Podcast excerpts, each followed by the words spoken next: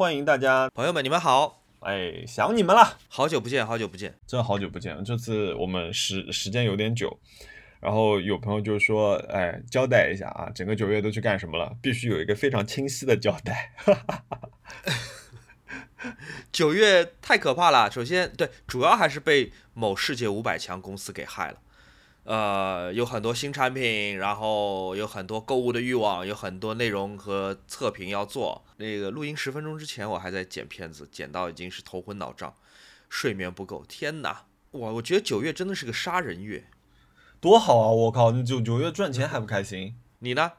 我九月，我九月我玩了两次啊，这就这大概是我今年比较，对对对，我今年呃第一次休假。嗯，第一次和最后一次休假。原来你还闲着，我以为你也忙。哎，我不知道，我们团队人越来越多，反而越来越忙，反正是。那那那那，你稍等，你稍等，我我去倒一杯酒，我再来跟你说。哦。等我等我三三分钟，三秒钟。好。你给自己什么？倒了杯 whisky 啊？我给我自己倒了一杯人头马 XO。哇，沈老师，你现在录音的成本好高哦。好，我们开始回答问题吧。谢谢啊，这个也是我们的老听众啊。他说周末下单了黄金万两啊，谢谢你的支持。他说打算用于装饰新房。他说问我们未来除了摩塔塔会除了字体款还出一些别的内容吗？图形、图画形式的海报。摩塔塔其实有我们有另一条线啊，Room Music 可能更多的是图形的东西。但是摩塔塔接下来呢，就是呃除了这些东西，我们还会开始做一些线下的展览和一些活动啊，这个大家。稍等，我待会儿要打广告了啊！期待期待。下一个问题啊，信号弱这位朋友说，他说，哎，想听听如何平衡当下大环境的种种种和日常工作的工作生活的关系。最近经常因为学业和未来的规划感到焦虑。哎呀，我觉得他说大环境是哪哪一种大环境，在你理解下来？我觉得就是这种大环境，一个是呃我们的出行不那么方便，第二个是经济，大家所有其实呃，因为因为我不是因为股票的原因，就是我其实会看挺多经济方面的消息嘛，还有政策方面的消息，嗯嗯，就觉得好像不是那么乐观，包括说国际上的形势，然后有战争，然后。有，说实话，其实核威胁时刻都存在，然后包括今年的气温也是特别妖，就是我觉得好像就是跟以前那种明天特别美好的这种感觉，当然这句话有点土，但是明天特别美好那种感觉好像不一样。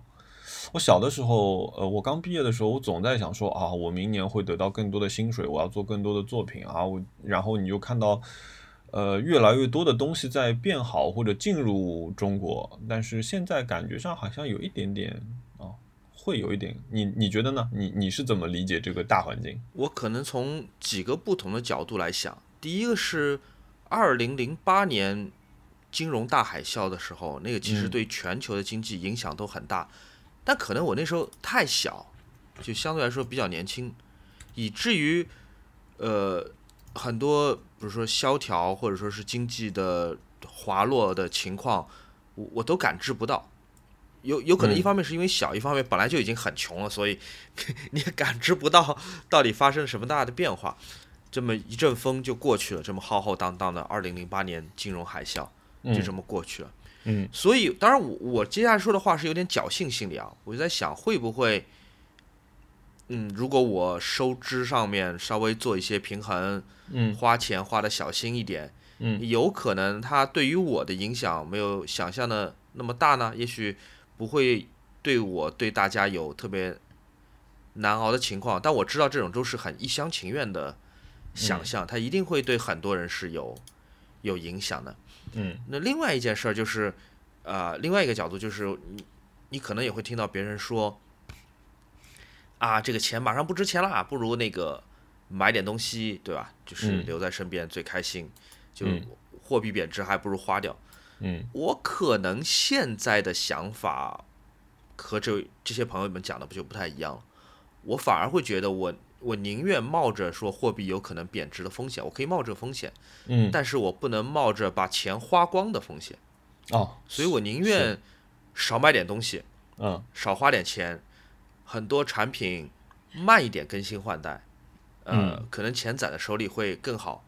与其买成别的东西，无论是买成金砖还是买成消费品，我我还是更宁愿就是手上有钱。呃，是的，我我觉得，嗯，我其实最近突然有一个想法，就是我想说，哎，要不要去把自己的一些存款变成金条？啊，嗯，就就只是很单纯的金条。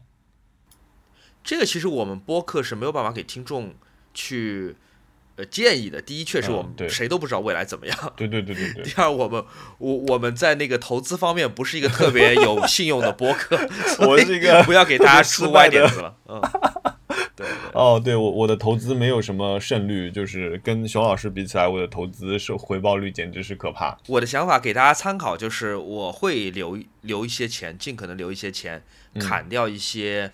不那么需要的支出，至于你会怎么过，或者你会怎么嗯保证今年能够开心过下去，那可能就是你的决定。嗯，是。OK，下一个问题啊，这个问题要靠熊老师了。他说想问一下熊老师，手表有一个权威查价格的地方吗？他说，因为比如说像球鞋啊这种，在二级平台上都可以看到一个基准价。他说：“感觉表的价格是根据表商的心情在波动。”他说：“他的父亲快五十岁了，十年前买过一只欧米伽的蝶飞。”他说：“现在他想，他爸爸想要买一块四十万左右的表。”哇哦！他说：“请问有什么推荐？”四十万左右的表，他们的价格就会呃相对比较透明。第一个是去 Chrono Twenty Four 一个全球的二手表交易网站，嗯，叫 C H R O N O 二十四 Chrono Twenty Four dot com。去查一下全世界别的表商卖同样型号的表卖多少钱。但是你要注意啊，就是这四十万的表，它可能还有很很多不少讲究。有的表可能型号是一模一样的，但是黑的盘面和蓝的盘面价格天差万别。也有可能，比方说黄金的和白金的价格是千差万别的。所以你在搜价格的时候，看看别人卖的表。卖多少钱？你要先看看是不是材质、颜色和你想要的那块是一模一样的。另外呢，就是 Chrono 二十四它有一定的呃参考意义，但是还是要打个折。打多少折我不敢说，但是 Chrono 二十四我觉得它标价是比较贵的，它一定呃固定的比例比正常的市面价贵一点，所以它只是给你做参考。哦，这样子，因为我是在 Chrono Twenty Four 买过一块表的人。啊，是吗？对对对，就到四十万这个级别的表，我觉得 Chrono Twenty Four 都比正常价价格要高一点。还有一个办法就比较鸡贼啊，就就非常非常鸡贼，在在道德上我不敢保证它是完美的，就是你上闲鱼，你看看别的卖家有卖这块表的，嗯，你跟他谈论个价钱，嗯，你跟他谈一个价钱，他愿意卖给你，或者他告首先他要告诉你有货，如果没货的话呢，他报任何价格都是没有参考意义的。嗯，有货的卖家，你跟他谈一个价钱，那个能谈下来的价钱就是一个很接近中国市场价格的。哎，现在是不是一个买表还不错的时间？我不敢说，嗯，我不敢说。现在汇汇率波动比较厉害。对，我不敢说支持或者反对，我只是说，现在是不是应该花四十万买表，非常因人而异，真的。嗯。嗯，是的，没错。好，以上仅供参考。呃，罗加艾伦问，他说想问一下两位，他说你们在全球范围内最喜欢的美术馆有哪些呀？哎呀，这个实在是量太大了，我们一人讲一个吧。啊，那我就很难了。如果只讲一个的话，就等于我需要在呃古代艺术还是现代艺术当中选。对，他说的是美术馆啊，美术馆，我们博物馆不算，好不好？美术馆，哎。呃，但这个概念还蛮，嗯，大英就不算，大都会，大都会也不算，哎，美术馆，那那那我那我这样吧，我就我就还是选 MoMA 吧，我最喜欢是 MoMA 美术馆。如果是具体的艺术馆的话，我喜欢是 MoMA，纽约的 MoMA。嗯嗯，我喜欢，我我就今天正好在聊到，就是跟朋友聊到，我觉得我还是喜欢，呃，蓬皮杜多一点，美术馆的话。我能改答案吗？我后悔啊！你改，你改。我想了一想，到底我是更喜欢 MoMA 还是更喜欢泰特？嗯，我想了想，还是更喜欢泰特。泰特哪一个？当然是泰特 Modern，泰特现代，对吧？嗯嗯。伦敦有两个泰特，一个是 Tate Britain，它是更相对来说偏古典艺术的。嗯。还有 Tate Modern 是一个现代艺术和当代艺术殿堂。呃，我我想了想，我更喜欢 Tate Modern，是因为第一，它场馆更大。嗯。第二，它我觉得呃比较来说，Tate Modern 的展览普通人看得懂。嗯然后第三就是 Tate Modern 的顶楼的天台风景实在太好了。嗯，对，好啊。然后啊，这个防腐威化的朋友说，他说，哎，他说问我有没有看过 JoJo 的第六部动画，他说那个感觉第六部剧情没有之前这么好看。哎，熊老师，你看过 JoJo 吗？从来没有看过。哦，真的吗？你至今从来没有看过 JoJo，真的是太好看了。呃，第六部啊，就其实我有我有我有回过这位朋友，就是我觉得我也是啊，我我我跟他的感受很像，比如说，呃，三四五其实是我很喜欢的，就是动画化这三部我其实都非常喜欢，然后我觉得各有很大的一个特色。可是到了六之后呢，因为鳗鱼强在这一集里面就要挂掉了，在这这一这这一部里面，所以就是而且包括他的那个。剧情的精彩程度啊，虽然它还是有很精彩的人啊，比如说那个 Weather Report，就是它里面有一个人物的角色就叫天气预报啊，那个那个很棒，包括他用雨滴弹琴的那一段，嗯，但是呢，就是相比较来说，第六部确实会，我也感觉是稍微弱一点，但是我很期待接下来的第七部，那可以说是我在全系列里面最最期待的一部，就是在世界加速之后完全重启的一个全新的世界。啊，我非非常期待这部的动画化。好了，好，东儿东电儿台他说，呃，工作问题，他说工作几年能力达到了一个瓶颈，他说发觉很多同龄人已经是 team leader，或者说是或者组内能力。强好几个 level 的 leader，他说比自己大不了两岁。他说想想问一下，他说如何平衡心态和一直保持上升的一个状态？呃，哎，你最近有看那个汤姆克鲁斯演的那个《壮志凌云》的第二集吗？我先岔开一下。看了看了看了，我觉得那个很有意思，就是他过他过了这么多年，汤姆克鲁斯演的那个角色 Maverick 还是一个普通的教官，然后当时他的同事已经做了太平洋舰队的司令官了。嗯。呃，我觉得这是回答我 回答那个刚才朋友那个问题，就是没没有办法，这世道上有很多没有公平可言的一个事儿。那也许啊，通过一些比如说努力，或者通过一些钻营，呃，我们可以跟所有人一样，或者甚至更快的升职。但万一这种事情发生在我身上，啊，我就往好的一方面去看吧。嗯。呃，确实，你只要在职场待过一段时间，你会知道这种不公平太常见了。对，就有时候，有的时候，这个不公平是不公平是落在我的同事身上，我升的很快，他们没有。嗯，有时候是落在他们身上。嗯嗯，啊，这咋办呢？这个心心态放平，真的就心态放平。嗯，工作这个就跟下雨一样。呃，我我我我大概我我觉得以我的经验提供一个参考吧，就是我觉得工作啊，工作这个事情，其实工作的能力只是其中一个部分。呃，包括说，比如说我们设计师来说，你能做多棒的图，这只是你的一个能力，但是工作是一个综合能力，然后。一般来说，我我其实我接触过的几家公司，他们都会提供两种路径。当你比如说升到了一定呃等级之后，那就是一个就是说我们叫呃个人的贡献，就是 individual contributor，呃或者说是就是专业专业技能拉满。还有一种呢，你可能走上了就是比如说 manager 的路线，你需要去卖稿啊，你需要去呃照顾团队啊，运行运行整个团队啊这样的这样的工作，也就是我们所谓的 team lead。那呃，其实这两条路线都可以做到一个很很高的一个级别。那这个也要看，就比如说我为什么刚刚说工作其实是一个综合能力。比如说，如果你觉得自己并不是那么想呃加强自己的社交或者社交。呃，欲望没有那么强，我只是想好好的去做东西。包括说，我以前我记得我 Frog 的那个我的老板，一个一个瑞典人，他就跟我说，他其实很希望自己能够一直戴着耳机躲在显示器后面，而不是被推到前面要去跟客户 present 啊，要去跟客户卖稿子啊，要去跟各种各样的人去，你知道，就是做 one on one 的那种 talk 啊，就是他其实没有很引就就是享受这件事情。所以我觉得这是一个参考，所以不一定是说你要变成 lead，而是你可以让自己的工作能力变得很强。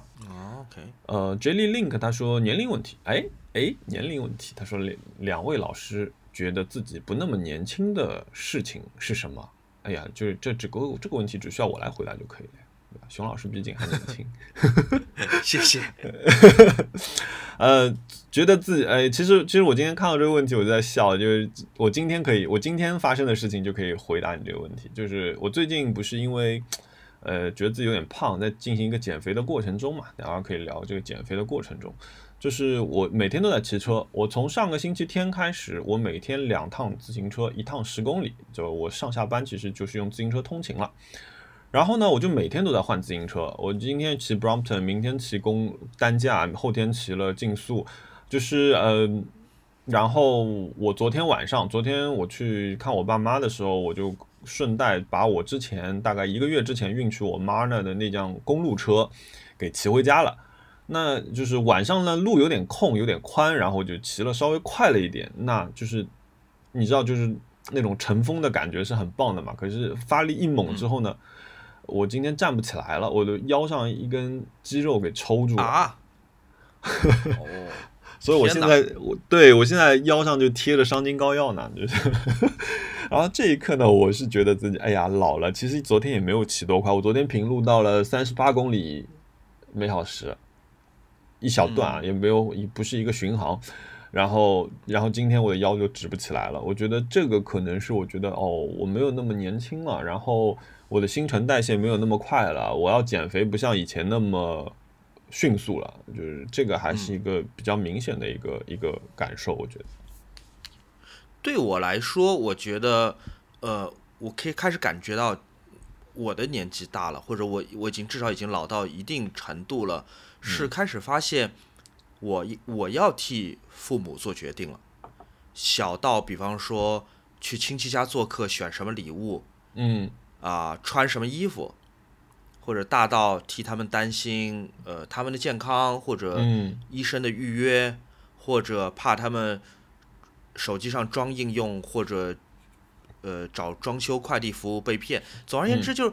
当我感知到我开始操心我父母的事儿了，嗯，我开始做他们小时候为我担心的那些事儿了，嗯，呃，这一刻好像确实你会觉得，嗯，同时感觉到变老和变得有，嗯，有有有责任的成就感，两成就感跟变老这两个感觉是同时来的，嗯嗯，是的，我同意。我我至今呃，我插插一个呃题外话，我至今就记得，就是我大学大二的时候，我闯了一个很大的一个祸，然后我爸那个时候在连云港出差，然后听到这个事情之后，他立即就从那个连云港坐长途汽车到杭州来，那个时候帮我去解决那个问题，然后他帮我全部解决完了之后，啊，我怎么了？你不会是怀孕了吧？我我是我哎，我是这样的人吗？熊老师啊，你哎，你 不要对不起，对不起，我在猜到底什么事儿能那么大？你继续讲。没有，因为因为因为我跟人打架，我啊，对，因为有人抄我的，有人抄我的设计，那个时候我就不爽，年轻气盛嘛，然后把人打进医院了。哦，对这个事情特别不，这个事情非常 啊，就大家非常要冷静，就是不要像我这样，这是一个很不好的事情。然后那天我记得一个很清楚的事情，因为那个时候我一直在学校设计院不断的加班，不断加班，就是通宵，然后我也人也很累，呃，然后那天我爸给我解决完所有事情，然后他跟我说，他说 OK，他说这个事情都好了，你你你自己小心。他说我先要回去工作了。然后我就看着那天下午一个斜阳，我看着我爸的那个背影，然后我看到我爸的。头发白了，哦，我觉得那那一刻我就是，就是我觉得那是一个时间点，一个非常清晰的，我觉得可能这辈子我都会记得很清晰的一个时间点，就是你你不年轻了，至少就是说你要对自己做的事情要负责了，这样一个事情啊。好，哎，好，我们聊一点开心的事情啊。这位 Pink Sleeper 他说，哎，这位朋友他说，圣诞期间自己想去日本玩半个月。哦，我估计是不是在好羡慕啊？真的太羡慕！我听到这句话简直羡慕的要起飞。他说他的路线啊，东京、富士山、关西。哎，你这个蛮厉害的，你这个关西，你知道关西有多大吗？他说，请问有什么推荐或者建议吗？特别的餐厅体验，还有一些其他都行。他这个线路很大啊，但是熊老师，你觉得你有？如果我们各自讲一个吧，一到两个吧。这个感觉问 C B V 可能他更熟吧，呃，我想想啊，我我我和 Run 在富士山底下一个什么湖来着？那个湖我们玩了三天，玩的很开心。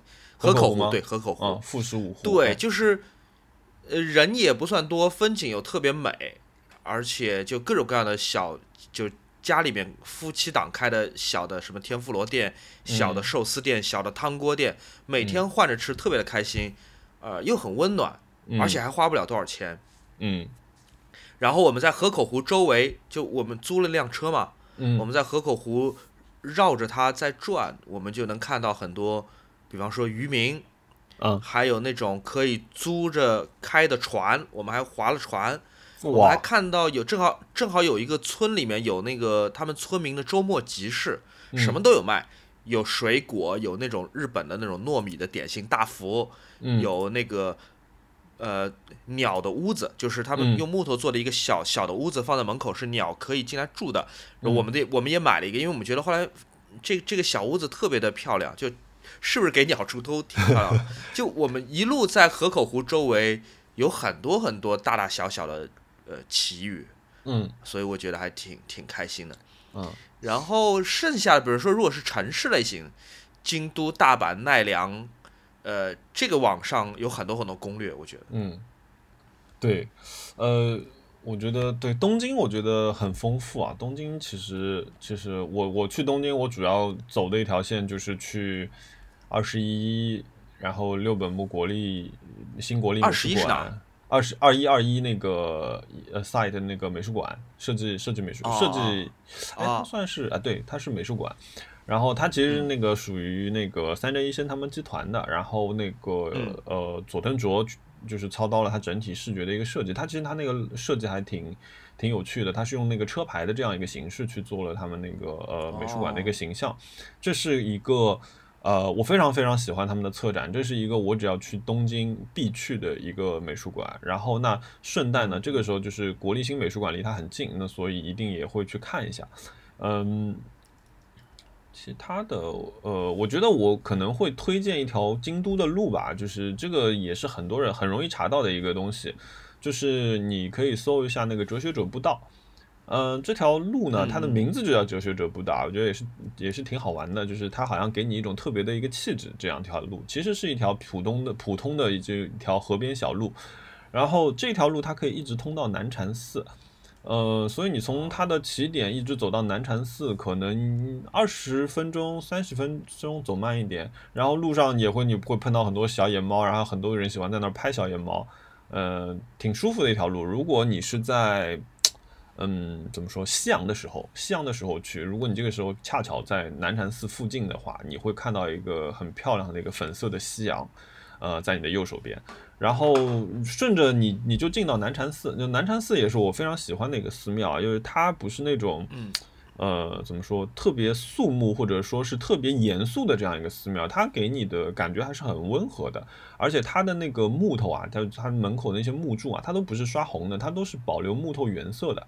呃，所以整个寺庙跟周围的树木融合的很好，很古朴。然后你往里走，往里走有一个水渠，你上到那个水渠之后呢，就顺着这个时候我们面向南禅寺的那个那个寺庙啊，你这个时候往右边走，顺着水渠走，这条路非常非常漂亮，是顶上的那个树已经完全围成一个树洞了，然后就一直往前走，一直往前走，呃，走到水渠的尽头下去之后，你就会发觉一条那个。呃，废弃的一个火车轨道。那这个轨道呢，它在春天的时候我就不建议你去了，它是一个非常热门的观樱花的一个景点。但是如果你在一个秋天不是人不那么多的时候走到那边的时候，其实还挺挺舒服的。它是一个缓下坡，很长。然后你走下这条路之后呢，你就会在你的右手边看到那个呃京都的动物园。呃，很小的一个动物园，很很很很很像我们小时候印象中，不知道我不知道这样说对不对？比如说像我小的时候去西郊公园看上海的那个一个一个动物园，就是一个个很小的笼子，然后里面也有那个，比如说，哎，那个摩天轮啊这些小的游玩的东西，它很有时代感。然后你再往前走，就走走走到了那个明治神宫，然后是京都的呃。呃，歌剧院好像是，还是音音乐厅，反正这样一个建筑。你说东京啊，京都，京都，不好意思，sorry sorry，我错了，是平安神宫，是京都的平安神宫。啊，平安神宫。啊，对。然后，如果你如果你在比如说下班的这个时候，你走过那个平安神宫，你会发觉很多拿着日式长弓的少年少少女们，就是还、啊还蛮好练射箭看的。对，那边是一个啊练长、长剑的一个地方，长弓的一个地方。嗯，好像那个三十三间堂也在附近。哎，三十三间堂是在那边吗？我没住过。不是三十三间堂是一个佛堂，是呃、哦，是那个寺庙，它个是那个，对对对对对，sorry，对山本博司拍过，那那个非常嗯非常壮观，里面是有一千座还是两千座菩萨的像，嗯，就是特别震撼，特别酷，然后也有点有点有点呃阴郁啊，那你 就真的特别酷。嗯嗯，对我我我觉得京京都是一个特别特别适合，比如说，如果你住不是住酒店，就是你租一个民宿，然后民宿一般会配自行车的，你骑个自行车在那溜达，其实挺舒服的，这样一个地方。反而嗯地铁倒没那么方便。哇，好详细啊，莫老师。哦，这这条路真的是我也是我每次去京都都要一定要就是会走，然后路上买点随便买点吃的，然后边走边边看，我觉得是一个放空的一个过程吧。我比较主要我自己比较喜欢散步。哎，下一个问题啊啊，石石远鹏这位朋友他就顺着问了，他说呃有没有一个人旅行的技巧？他说会提前计划好还是随机应变？哎呀，这个没有这么绝对，我觉得我好像是计划一个大概，比如说像我们这次去千岛湖，我们就是计划了个大概，我们就说啊，头两天在千岛湖，主要的目的是环湖，然后后两天在台州，主要的目的就是吃台州菜，最后一天在绍兴，目的就是吃绍兴菜，天哪，都是在吃，然后就回上海了。就是然后这这一圈的目的也是说，为了不想到千岛湖就直接回上海，所以我们去绕了一圈吃。对，所以我觉得是是一个大方向。嗯，你说？我的计划一般都是非常可变的，我可能只会先定好，比如说，呃，假设是去个很远的地方啊，去，嗯。比如说出国，或者是，呃，去西藏，嗯。可能去是哪一天，回来是哪天，这个票是先定好了。嗯。但是在那边具体是每天吃什么，每天去看什么，嗯，可能会有很大的弹性。有的时候可能走在外面说，哎，我好困，我下午我不想玩了，我出去回去睡一觉，嗯，一定也可以调整这个计划。嗯所以我差不多是二合一吧，就是我有一点点嗯是固定的，剩下一部分是非常非常可可调整的。哎，我问你一个问题啊，比如说，如果你今天出去玩儿，你比如说你到了这个地方，你最晚最晚可以晚到什么程度去订酒店？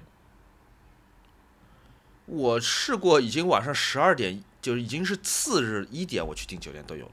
啊，真的、啊，你你可以这样的。我我如果不知道明天晚上住在哪里，我就会稍微有一点焦虑。我的好处是我出门旅行，只要能不带行李箱，就啊不带行李箱。呃，只要能背在身上都好。嗯背在身上的好处是在于，就是我很多决定可以放到最后一秒去去去做。嗯，是的，我住在哪儿都可以。我以前在英国玩的时候，比方说我在嗯普斯茅斯或者说南安普顿这种大城市嗯玩了一整天，天都黑了，嗯然后搜一下周围的酒店的价格，发现都有点贵。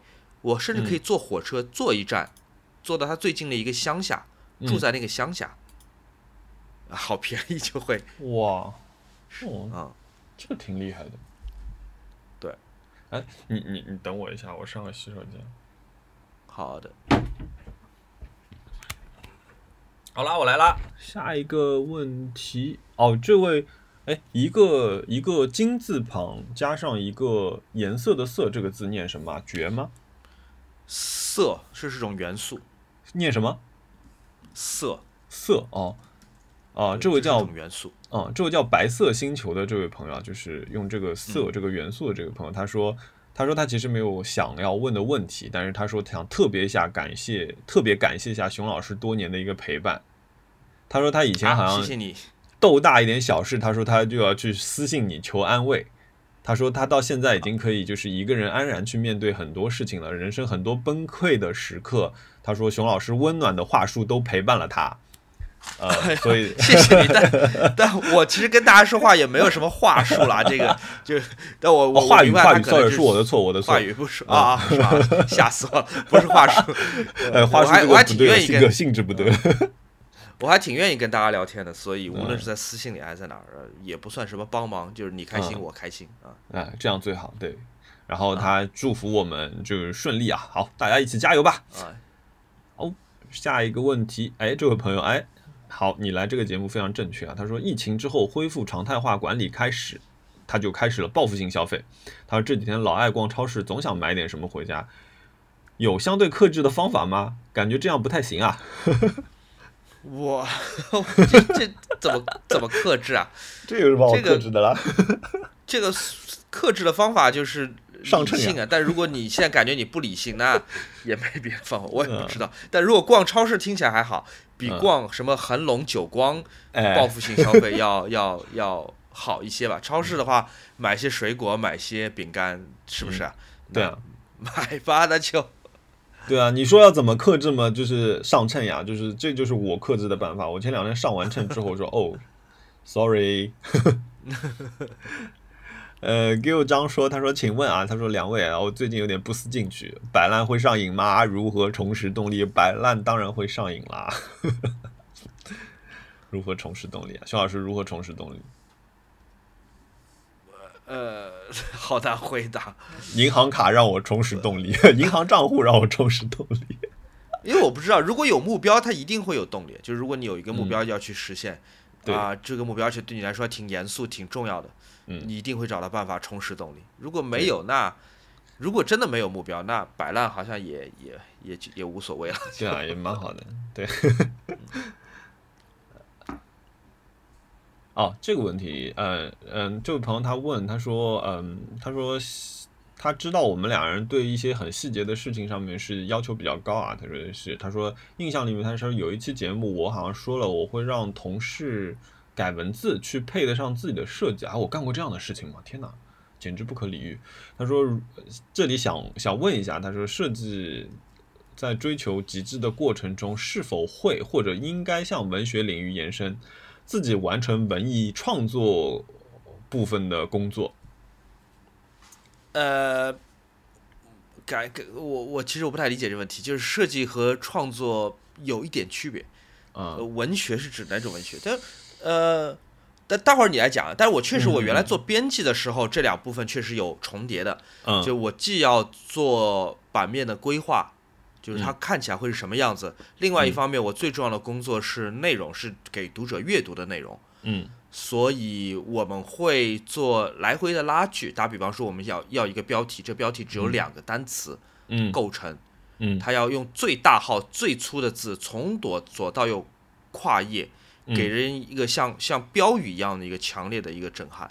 但有的时候这两个词选的不好，比方说他们都太长。它一旦长了，他们的字号就会下来。嗯，那确对，所以我们会做一些拉锯，就编辑跟设计之间会做一些拉锯。就 OK，这两个字呃排出来很好看，但它们本身的意思不够有力。这两个字非常的强硬，但它排出来字形不好看。反正总而总而言之就是，呃，你来我往，最后会挑一个大家都满意的一个方法。但我不知道这是不是回答刚才那个朋友说的那个。那个问题，因为大部分情况下，呃，编辑和设计是各司其职的啊，是的，嗯，啊，哦，我我我我仔细了回忆的回忆了一下啊，就是，哎，如果如果这位朋友你你到时候听到这期节目，你可以告诉我在哪一期大概说了这件事情，但是，呃，我觉得可能会有我是我表达的问题，就是那个呃理解可能出现了一些偏差，就是。呃，我们会做设计的过程中去建议一些事情，比如说像熊老师刚刚说的，那我我觉得这样的排版它能更能达到这种冲击力。可是那我们这个字有没有机会去改？那我觉得这个事情呢，我是会做的，但是一定呃明白，就是在这件事情，如果这个项目是我的项目，我是最终拍板的那个人，那我会跟呃文呃写文字的同事去商量这件事，我说，哎，我大概需要这样一个东西。那我的目的是什么？因为我们做东西最终做创意，它最终是有一个目的的。我的目的是什么？所以我希望你能够配合我去，呃，做一下这样的改变。那这里绝对不是说配得上我的设计，因为我的设计也是为了呈现最后的这个 idea，所以这个没有配得上和配不上这一个说法。呃，我觉得这里始终大家是在一个商量的过程中。那如果是对方，比如说是有的时候是文字部分的同事，他可能是最后拍板这个人。那我们就得跟他说，那我觉得这是一个更好的方案，但是至于选不选择这个方案是他决定的事情，我们也要尊重。然后呃，就说回到追求极致的过程中是否会啊？我觉得，比如说像像熊老师，熊老师是视频呃创作人，那它其实要涉及到的事情很多，设计也好，内容也好，文字也好。其实我们不同的工种，我们各自的职业，是因为在当下你这个社会里面，因为一个公司的构成，一个人没有办法去完成所有的工作，所以才会出现了这些细分。作为一个创意的人，呃，或者说作为一个设计的呃设计师来说，你一定是综合的一个思考，因为你脑子里面一定会有最终想形成的一个东西。那文字写文字的人，他脑子里面也会有一张画面啊。那这个书的封面到底应该是长成什么样子？所以在这里面，我们其实是各司其职的。呃，是不是向文学文学领域去延伸？是或者不是，这个就没有办法去给你一个明确的答案。我觉得，如果是我自己的作品，我当然会啦，因为我可能是看了一些文字之后产生的一些反馈。嗯，所以你你说一个项目，绝对不要想说一个项目一个人说了算，全部由他自己的决断来完成。我觉得我们很多时候能做出一些好的东西来说，拉扯这个过程是非常重要的，而且拉扯的这个过程中，其实能够学很多事情啊，很有道理啊。哎，下一个问题是，他说，哎，他说我们两个的购买和收藏很让人羡慕啊。他说他自己也保存了很多非常喜欢的东西，但是他有时候会想到自己如果突然消失，哎，你这个问题很特别。他说这些美好的东西可能不会被别人珍惜，想问一下两位主播，偶尔会不会会不会有类似的烦恼？是否考虑过自己的宝贝之后的安排？这个问题其实我们之前播客里讲过，然后不妨再呃再大概简单说说。正好今天对。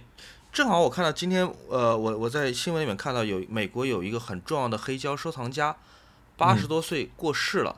他收藏的是，呃，更古老的那种黑胶，是七十八转的。我们现在黑胶都是三十三转的，它是更古老的那种七十八转，有点像黑白老电影里面放的那种带大喇叭的留声机用的那种黑胶。它的收藏能够抵得上，呃，比如说美国国会图书馆。相关的这类音像制品的收藏好几万张，所以这个问题就很自然而然。那最珍视它、最懂它、最懂得分类和整理这些收藏品的人过世了，那这些东西无论就价值还是体积，对于他的后代或者说亲友，都是一个很大的负担。那你首先，我觉得让你的朋友、后代或者是家人替你继续保管这些东西，是不现实也不负责任的。对我来说，我我永远不会做这种梦。那他们最好的去处有哪些呢？第一个，你可能我我我也许我会生前立遗嘱，我把它捐给一个呃正好有这一类收藏或者需要这一类收藏的图书馆或者说是公共机构，大家都可以看到这些东西。但考虑到，因为我买的那些唱片，它们的内容并不是特别的稀有，他们稀有的是版本，因为在图书馆里，大家是要。呃，阅读或者是听到这些音像制品或者书的内容，对吧？他们不在乎这个产品它本身是不是一个限量或者稀有的一个东西，或者有没有签名，其实是不重要的。那也许捐给公共机构、捐给图书馆没有那么的必要，那就是第二个可能。嗯，那就卖掉呗，那就没关系啊，就拆碎了卖掉。嗯，啊，卖多少钱我也无所谓，反正我已经死了。嗯，我记得我有记得你说过，就是 让对他就卖掉这些东西，就卖掉 就卖掉，对，卖掉它会从一个完整的收藏，它必然会被打散，变成呃散开来的这个这个状况。那可不可惜呢？确实有点可惜。但我的收藏就是这么来的，我的收藏就是买了别人打散的东西，组成了我自己的一个收藏。那等到我的收藏被打散，它会在别人家又组成一个新的收藏。嗯，所以嗯，很好，生生不息，circle of life，我觉得没有问题。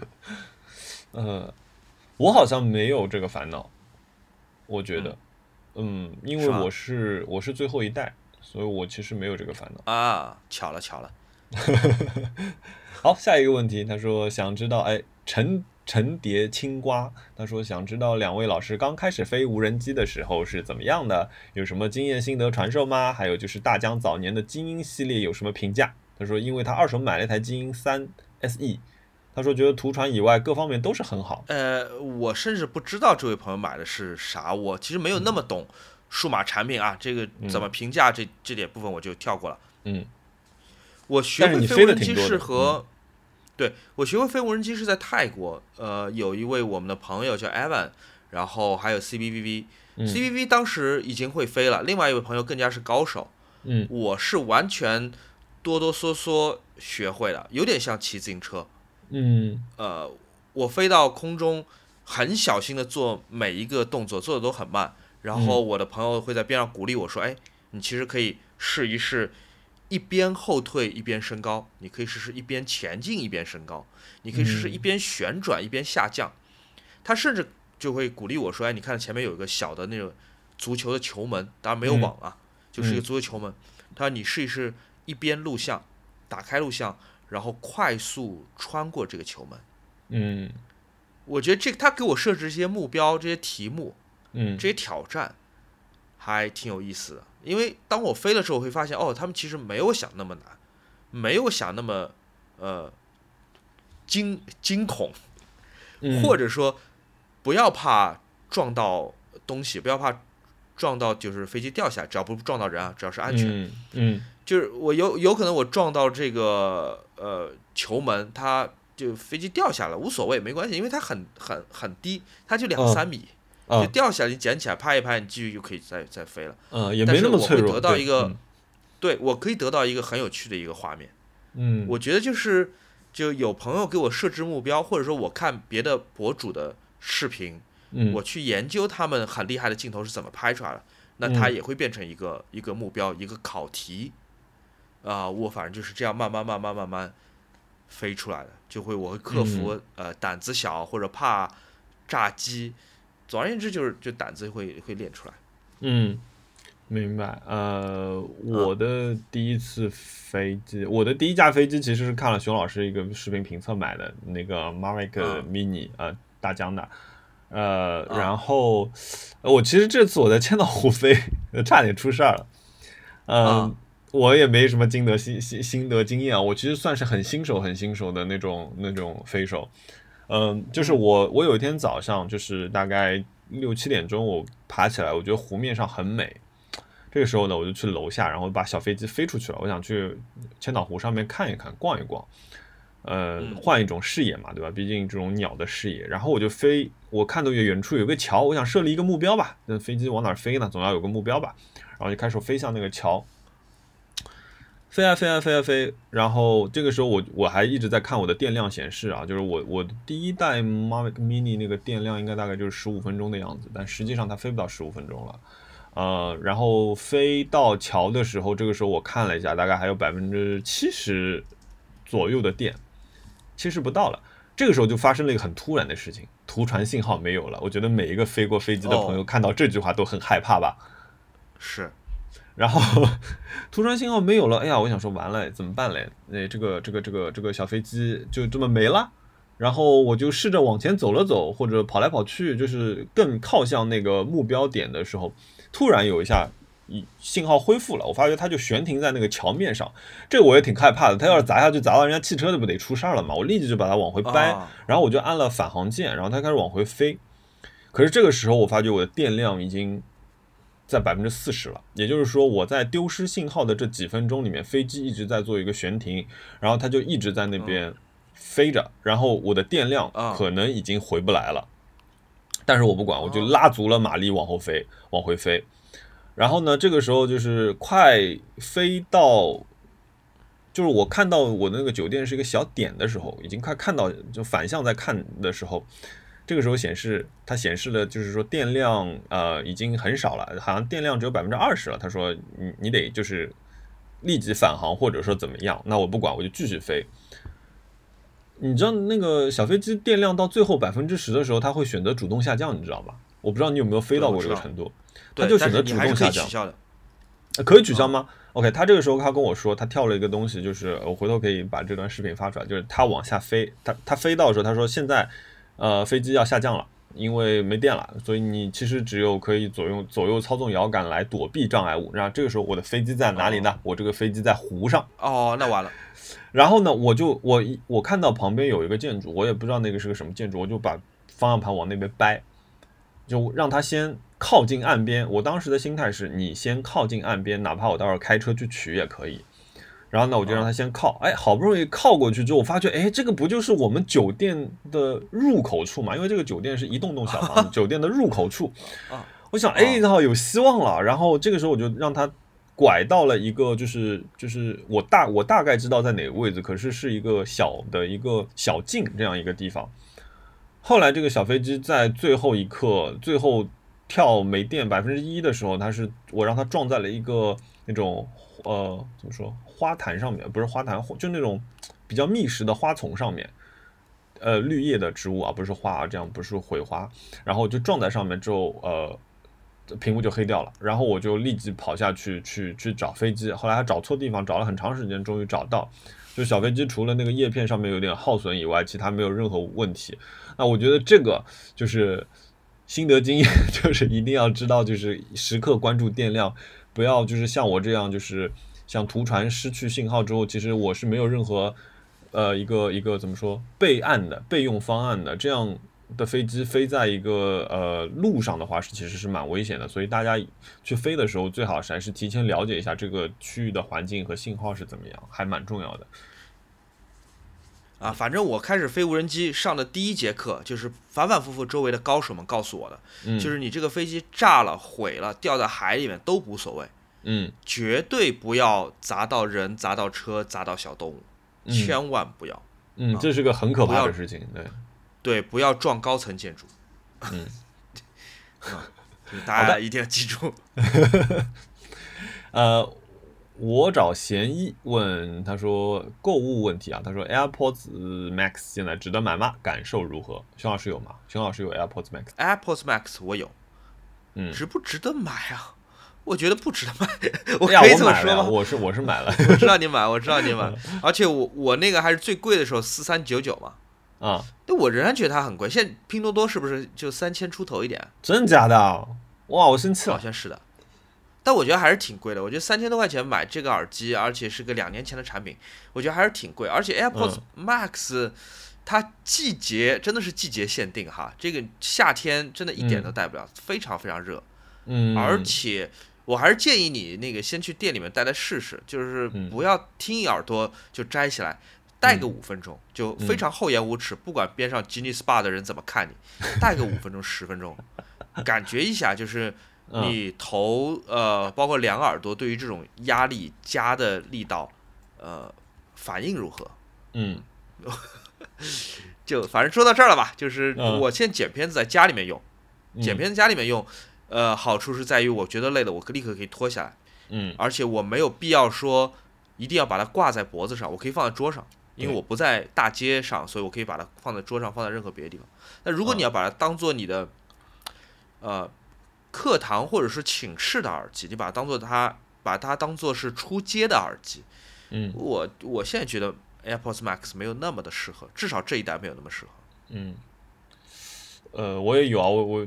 我还有一副是那个索尼的 MX 三，嗯嗯，体验来说，我觉得呃，佩戴体验来说，我觉得 AirPods Max 的假耳的部分呃舒服很多，因为戴索尼那个时常还是耳朵会闷的有点湿，然后嗯，但是它也有不好的地方，就是像熊老师刚刚说到重量这件事情，嗯，确实这个重量是一个问题，我也是，我其实也是把它放在办公室里用的。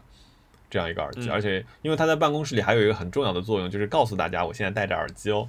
就是 你知道吗？有的时候你戴一个 AirPods Pro，它人家不一定看得见，但是你我戴那耳机哦，我现在在干活，你别来找我。啊就是它有这样一个一意思在，所以我把它放在办公室里面。嗯，音质来说，我觉得还挺好的。对我怎么颤颤巍巍讲这句话，好像我不是很适合评论音质这件事情啊，因为就是我 对。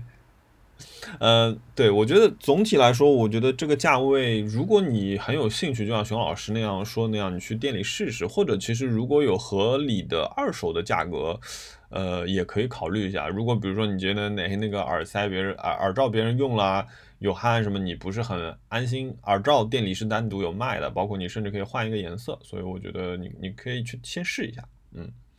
呃，Golden 噔噔问他说，AirPods Pro 二怎么样？熊老师有了是吗？啊，稍等，我把嘴里面这个点心咽下去，我要讲讲 AirPods 啊。他说：“哎，我讲完这个问题啊，他说听飞猪老师说，戴上连外卖敲门都听不见了。”好，有请熊老师。我记得我们上一期还是上上期，嗯的许愿环节，就是在苹果发布会开不开开开之前，嗯。我的许愿 就是我想要 AirPods Pro 的二代，嗯，这真的是我许愿啊，这是我当期的对对，有迹可许愿。可循，有迹可循，对，啊、我买了，一八九九对吧？还比以前便宜一百块钱。嗯。我我真要把嘴里东西吃完先，好饿，天哪！AirPods Pro 二我买了之后，我还写了一个呃好几百字的一个评测，嗯我非常非常满意，我觉得那个东西非常满意。我那个嗯。评测里面写了一句话是说，这个耳机太适合呃苹果用户了，无论你是用电脑还是用手机，你只要嗯。是用苹果设备，这个一定是就市面上最好的一副就降噪真无线耳塞。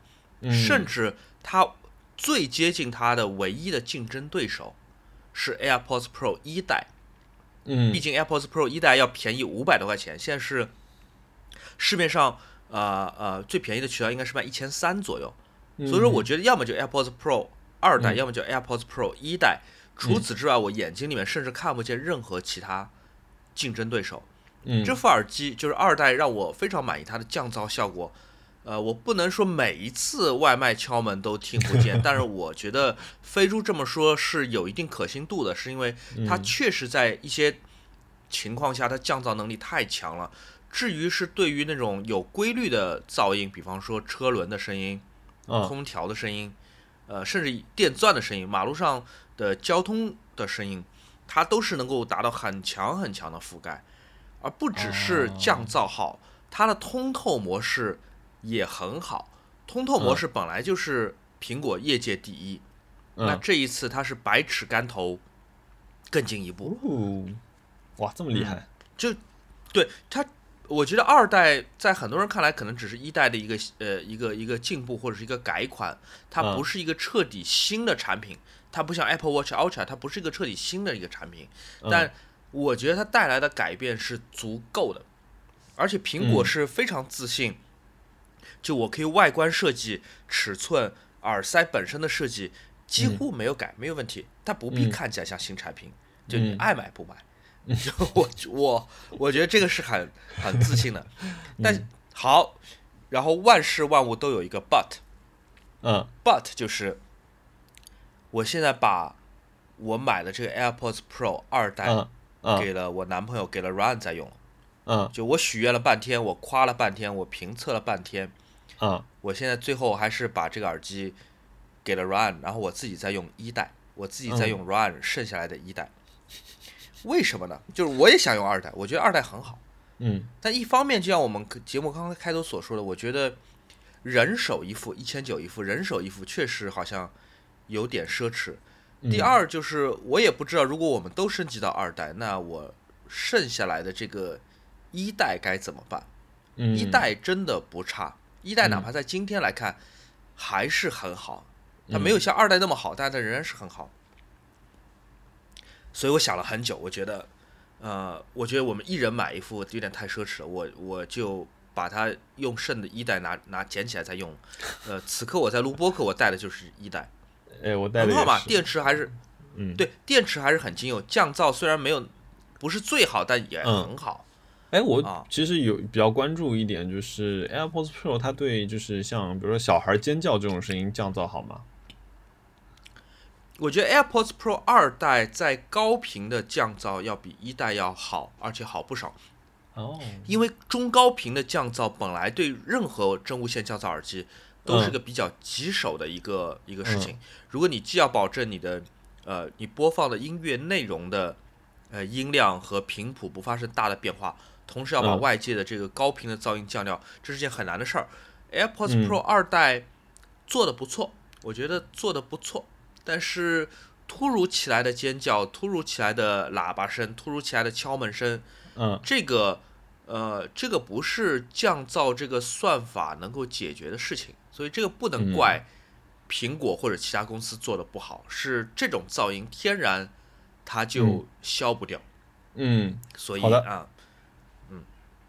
对，这样子。OK，好的，哎，一一个一个问题啊，我的同事们要听一听啊，我一个问题让熊老师给我们夸了这么多。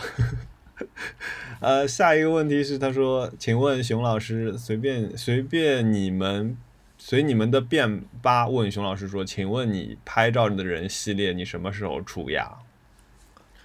呃，第四集已经剪好了，第四集其实应该说快剪好了，接接近完工。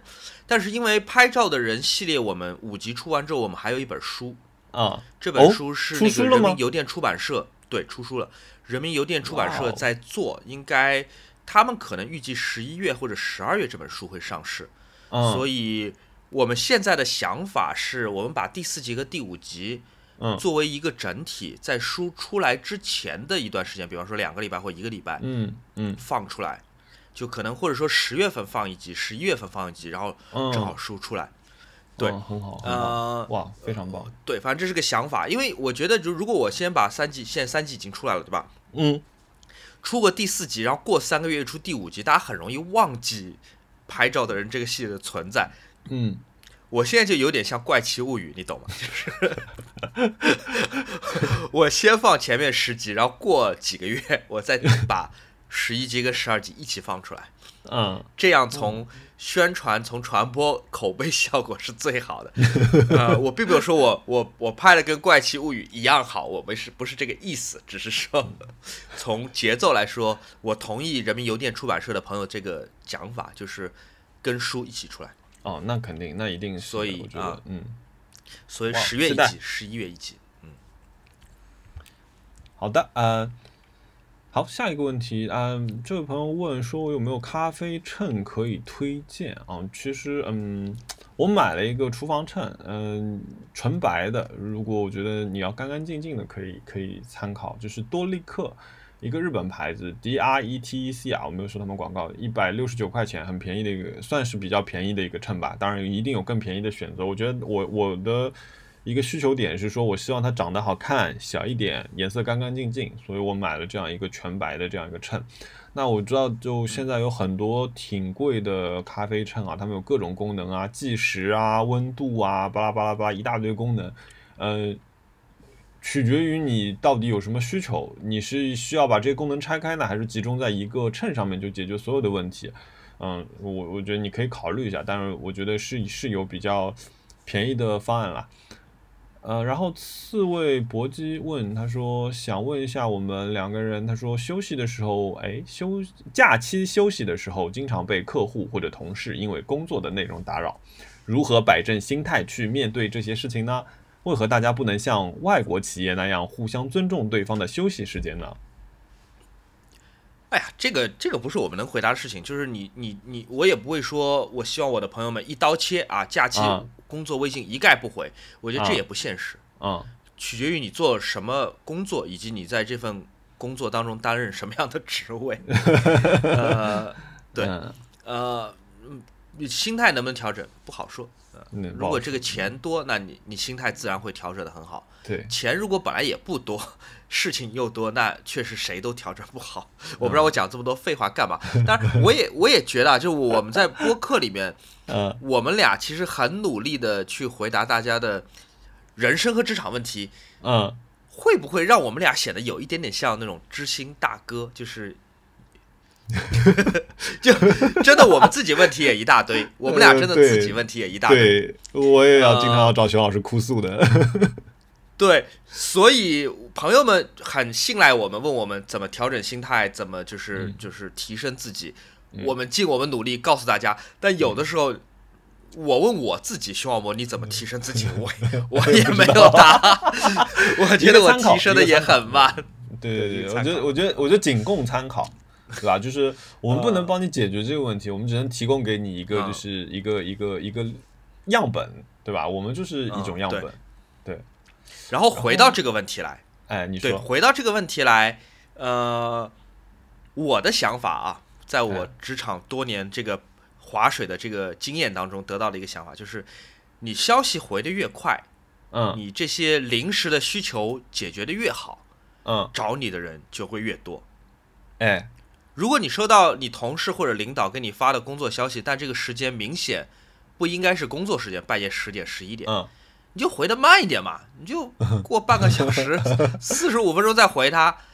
你回的慢了以后，找你的人自然会少。当然，这个肯定是有风险啊，这个你自己斟酌。这会不会第二天把你开了？那我不要怪我。但是，如果你发现你你的呃工作时间以外的工作效率没有那么的高，大家就在紧急关头就不会第一个想到你，对吧？这个道理很简单。是，嗯。但是机会与危机并存嘛，对吧？嗯嗯是。呃，我我我提供一个。我的样本吧，我我如果比如说，比如说我上一次休假的时候，我特别想休假，我一年都没有休休假的时候，我我休了一个星期。那那个之前呢，我可能会跟几个经常要合作的部门，我会跟他们说一下，哎，朋友们，这次我去的是山里哦，我可能会是蒸发式休假哦，请你们注意啊，对，因为我要蒸发了哟，你们有什么事情呢？先打预防针，对，给我留言，或者我们提早先把这个事儿商量了，没有问题，哎。然后，那我觉得如何摆正心态去面对这个事情，这个完全看自己。我觉得熊老师刚刚说的已经非常完整了。然后，最后你说的这个，大家能不能像外国企业那样互相尊重对方的休息呢？就我也不知道你怎么知道外国企业就是那么互相尊重对方的休息时间呢？哎，哎，话里有话，工作就是工作嘛，对吧？但工作就是一个团队，大家往前进，所以其实。呃，一定是会尊重一点的。然后，因为我没在国企上过班，所以我也不知道国企是怎么一个情况。但是我们，你说我完全能够脱离我的工作吗？我也不能。但是，比如说，如果我的设计师他现在去休假了，我一定是想办法尊重他。我也会跟他说，我可能在万不得已的情况下，我还是会给你打电话，而且我给你打电话，你最好接。就是我会跟他商量这件事，不不强制，不强制。但但是我一定说，如果我这边能不。打扰到他的事情，我一定都 cover 掉了。但是如果说有万一，那一定我还是需要他 support 的。包括说，嗯，其实我自己出去休假，因为大家知道现在其实，呃，呃，还是因为有一些疫情管控的事情，你很不也不确定自己这次出去出去什么时候能够回到家嘛。我一直是把电脑带在身边的。也是因为有的时候，如果我人完全蒸发了的话，会影响到其他的一些同事，让他们的事情没有办法继续进行下去，其实也不太好。嗯，对，所以我自己是一直待在身边。明白了。下一个问题，哎哎，这个问题好玩，哎，单位要平板支撑比赛啦，两位老师，平板支撑可以最多多久呢？熊老师，我从来没有试过平板支撑啊，真的，一次都没有，一次都没有。哎呀。我都不知道是三分，我都不知道是不是三分钟算短，还是说十五秒算长，一点概念都没有。哦，是啊，我我第一次做大概一分半就倒地了。嗯嗯，我我我觉得我的平板支撑大概就是就是两分钟的水平吧。然后今天腰坏了不能试啊，本来还想说要试一试的。呃，两分钟算什么水平啊？两分钟啊，两分钟肯定算是一个很，但是我觉得这个事情是这样的，就是说你练与不练，哪怕像我这种水平那么差的人跑步，如果我持续练上一个礼拜，我也是能够，比如说在可能以以六分三十秒的配速跑完五公里没有问题的。就是比如说我就是拼命练，一个礼拜不行，两个礼拜我一定练得到。那平板支撑也是这个道理，就是说你练不练，你练呢就是慢慢的时间会变长的，嗯，啊，懂了。个问题，他说：“哎，问我下班之后如何脱离工作状态？感觉下班之后还是会不自觉的想工作上的事情。哎，这位朋友很好呀，你这个不是一个非常好的事情吗？为什么要脱离工作状态？我下班，我我下班，因为下班在家里还有一大堆事情，所以我只是从这种工作状态脱进入了另一种工作状态，我并没有脱离工作状态。有有几位朋友啊，就是他们在一个一个留言下面回复，他们说想听听。”就是对灵动岛的设计和实用上的一些想法，因为熊老师的视频上说的太官方啦。他说：“哎，熊老师，你再讲讲。” Well，苹果发布会当晚，苹果发布会当晚，我写了一封，啊，我写了一篇非常呃动情的微博，嗯嗯，把灵动岛。夸了一遍，当然那时候没有人手上有真机啊，那时候大家都是在看那个发布会。嗯，我觉得这个太酷了，对吧？大家看了那个影片了，对吧？大家都觉得很酷啊，那个变换的效果，那些动效，然后和那个黑黑的叫它啥了？就原来叫刘海，现在就反正就是一个洞吧。嗯，结合空气刘海，我觉得那个是很酷的。嗯，嗯对。我拿到真机体验之后，包括我也出了一个 Pro Max 的评测视频，嗯我想法变了。嗯我开始觉得这个不太像，不太像我知道的那个苹果会做的一个事情。嗯我开始觉得有点有点脸红，就是对吧？你微博已经嗯两个礼拜前发了，把灵动岛夸到天上去了，嗯现在你偷偷摸摸又去删掉它，好像也很傻。但是它问题出在哪儿？就像我刚刚说的，我觉得这个不是不像是以前苹果会做的事情，是在于灵动岛这个设计，它是基于一个现有的硬件的呃限制去做的弥补。嗯未来有没有可能所有的刘海或者说是挖孔都会消失掉？这有一天它会、会会出现这样的事情的趋势就是这样，而且它说长可能没有多长，也许明年，也许后年。那嗯到时候灵动岛围绕灵动岛做的所有的设计，无论是苹果官方的，还是第三方 App Store 的开发者们围绕灵动岛做的这些设计，拿它去玩那个什么桌面那个台球、乒乓，嗯。从灵动岛里面伸出两个猫爪子来，就这些设计都会没有，因为这个岛没有了，所以这些设计都会没有，那就会让灵动岛以及灵动岛整个生态、整整个概念显得非常的暂时和不稳定，嗯以及我发现灵动岛在画面在整个屏幕上的存在感还是挺强的。嗯呃，它的位置、它的大小都还是挺强的，它要比原来刘海要更明显。那嗯围绕这个岛，它又长出来各种各样，比如珊瑚啊、码头啊，长出来一堆东西，嗯就你很难忽视它。然呃后事实上也导致了这个屏幕的真实，呃呃，就是可使用的面积，在大部分场景下都会缩小。嗯那怎么办？那个话已经扔出去了，已经哭爹喊娘说这个设计好棒好棒，但等到拿到手，你测评的时候发现这个东西我没有那么的喜欢。嗯这就是这位朋友在提问里面讲到。嗯 我在视频测评里面，大家有没有注意到？我灵动岛我只讲了一句话，就 Pro Max 的测评里面，我只讲了一句话，我说以及它有名声大噪的灵动岛，我说的是名声大噪，我没有说它好，我没有说它坏，但它确实名声大噪，呃就这么一句话。嗯那至少我没有在我真机上手之后的评测视频里面撒谎，对吧？我没有说它不好，我也没说它好，我没有撒谎，名声大噪。嗯，但但至少我我觉得我现在我不会再像发布会那天晚上那样去夸它了。嗯你呢？你感觉呢？啊，我对我觉得啊，等我有机会用一用，看我再 再再再发表一个 对好的，好的，那这这个问题只有我哎发表意见，莫那个哎，没有机会后会后上会 后会有机再对苹果产品发表意见。好，哎下个问题好。的，哎。啊，想问一下两位，每次出去旅游回来，或者大购物，或者大聚会，回家之后会花多久时间恢复精力呢？如果聚会好像不需要恢复精力，如果是长途跋涉的旅行，我不知道我可能会躺在沙发里面看一天的什么 Netflix 或者 YouTube 或者纪录片之类的吧。嗯，但可能目标也不是为了恢复，只是我的身体想让我这么做。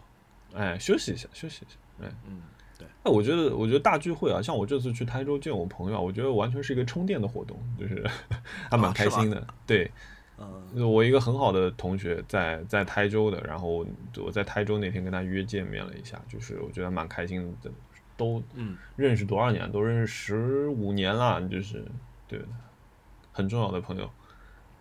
嗯，嗯，他说啊，这个想问一下二位啊，就是想问一下二位在健身上花的最值得的一笔支出。这这个问题好伤人呐、我在健身上花的，哎，我每个月现在那个月费涨到一千三了，啊，还在付啊？嗯，还在付，而我这个月去的次数是零。哦，呃，这笔冤枉然后现在有朋友问我在健身上花的最值的钱是什么？可能是淘宝买的那种可以旋转的俯卧撑支架吧，啊，你知道吗？就是它撑在地上 的那个把手是不是固定的，它仍然是可以旋转，所以你要用更多的力气去微妙的调整你肌肉发力的方法。哦一开始用其实是不是很难的健腹轮那种吗？不是，它是个俯卧撑的支架，你仍然是在做俯卧撑，嗯但是你撑下去的过程中，那个把手和地面的这个角度会变化，你需要用你的肌肉去控制那个角度嗯不发生变化，所以它呃算是个加强版的俯卧撑呃把手，嗯呃一百多块钱，我觉得那个还挺挺挺值的，嗯，嗯，很巧妙的设计，而且其实你去健身房是没有这个器械的啊。嗯，明白。嗯，我我最值得一笔支出是我买了一个无绳跳绳绳，这也一百多块钱。Switch 或者 We 的那种东西吧？不是，就是那个呃，就是它就是两个把手，然后上面各自挂着一个球，然后一个把手上面是可以记哦你到底跳了多少圈，就是那个无绳跳绳的那个东西。哦呃，一百。块钱也差不多一百块钱吧，我觉得这个东西买的非常值，这个是我自风控以来买的最值得健身的一个东西，因为我一直在用嗯啊，听上去不错，而且不会打到猫。啊，不会不会不会，猫还会咬它，哎。嗯嗯，呃，这位朋友啊，说说分享一下露露营体验和千岛湖的骑行体验。哎，我先讲讲这个露营体验吧，熊老师，我去露营来。我知道我。这我这次去安吉，我是正经的跟几个就是比较善于露营的朋友，就是去安吉的叫一个叫紫岭的紫色的紫紫岭的这样一个地方去、去露营。然后我们其实是住了一个晚上，因为是利用了那个周末去的。嗯，让我说说就是露营的体验。我觉得露营是个蛮蛮好玩的事情。首先来说，是一个好的营地很重要，因为我们不是野营，就是我们是去到一个相对比较成熟的一个营地。那它的那个营地呢，它其实就是呃，在一个小山谷里面，然后你车开进去之后，路也是还不错的。你开进去之后呢，它每一个，比如说我们一人承包了一块地嘛，你可以这样想啊，它每块地都是帮你铲平的，然后里面铺了小碎石子，然后以周围有有一个木桩子来划定一个就是你们的范范围，然后你们的这个营地的隔壁呢就会有一个呃车位，你们的车子是可以停在旁边的，呃是这样一个营地。然后我呢，我因为其实我露营的东西很少嘛，我所以我就是我想想看我带了多少东西，我带了一个五十升的一个 Snow Peak 的铁铁箱，然后那个铁箱里面呢，我放了呃炊具和我的睡嗯、睡，不对，我放了我三那个 Hel Helinox 的一个一个椅两个椅子一个桌子一个战术桌，然后我在这个呃 s t o p i c 的盒子上面我自己做过一块那个樱桃木的盖板作为一个盖子，那这是一个 set，然后另外呢我有两个那种水果篮儿，就是水果转运筐吧，应该叫水果筐。这两个筐里，一个筐里放了我的两个这个东西什么睡垫，呃，那个 C to Submit 的睡垫，然后还有什么东西？然后还有一个筐，好像就是放了一个毛毯，因为晚上会盖着毛毯，然后还有带了一个、呃睡袋，嗯，因为刚好今天有我刚刚看还有另外一个朋友在问我，就是就是带了哪些东西啊？我就是我其实是非常非常去精简这件事情，我不想带很多东西。然后我带了两个二十五升的 Stanley 的小冰箱，那个小冰箱就是那种保温箱，就是我汉娜很聪明，汉娜就是呃。他把我们去买六瓶矿泉水，然后他把其中三每个箱各放了三瓶，他把三瓶矿泉水冰成冰块之后放在里面。这样的话，这个水化掉之后，一个我们又能喝，然后平时呢，它在里面就是可以保冷我们的一些食物，比如说我们买了一些呃萨拉米啊、火腿啊，然后包括还有生肉这些东西，还有蔬菜，那就放在一个里面。还有另外一个呢，就是放一些饮料啊什么的，呃，放了一瓶葡萄酒，比如说就这样分配好。呃，两个箱子，那这两个呃保温箱的呃功效，呃出乎意料的好，就是到第二天我们收拾营地准备回去的时候，我其中一个箱子里面的冰块冰水还没有化成还啊冰块还没有化成冰水，嗯，这个很聪明。对，然后还有啥呀？好像差不多就这样了，我就带了这些东西，我没有带天幕，我没有带帐篷。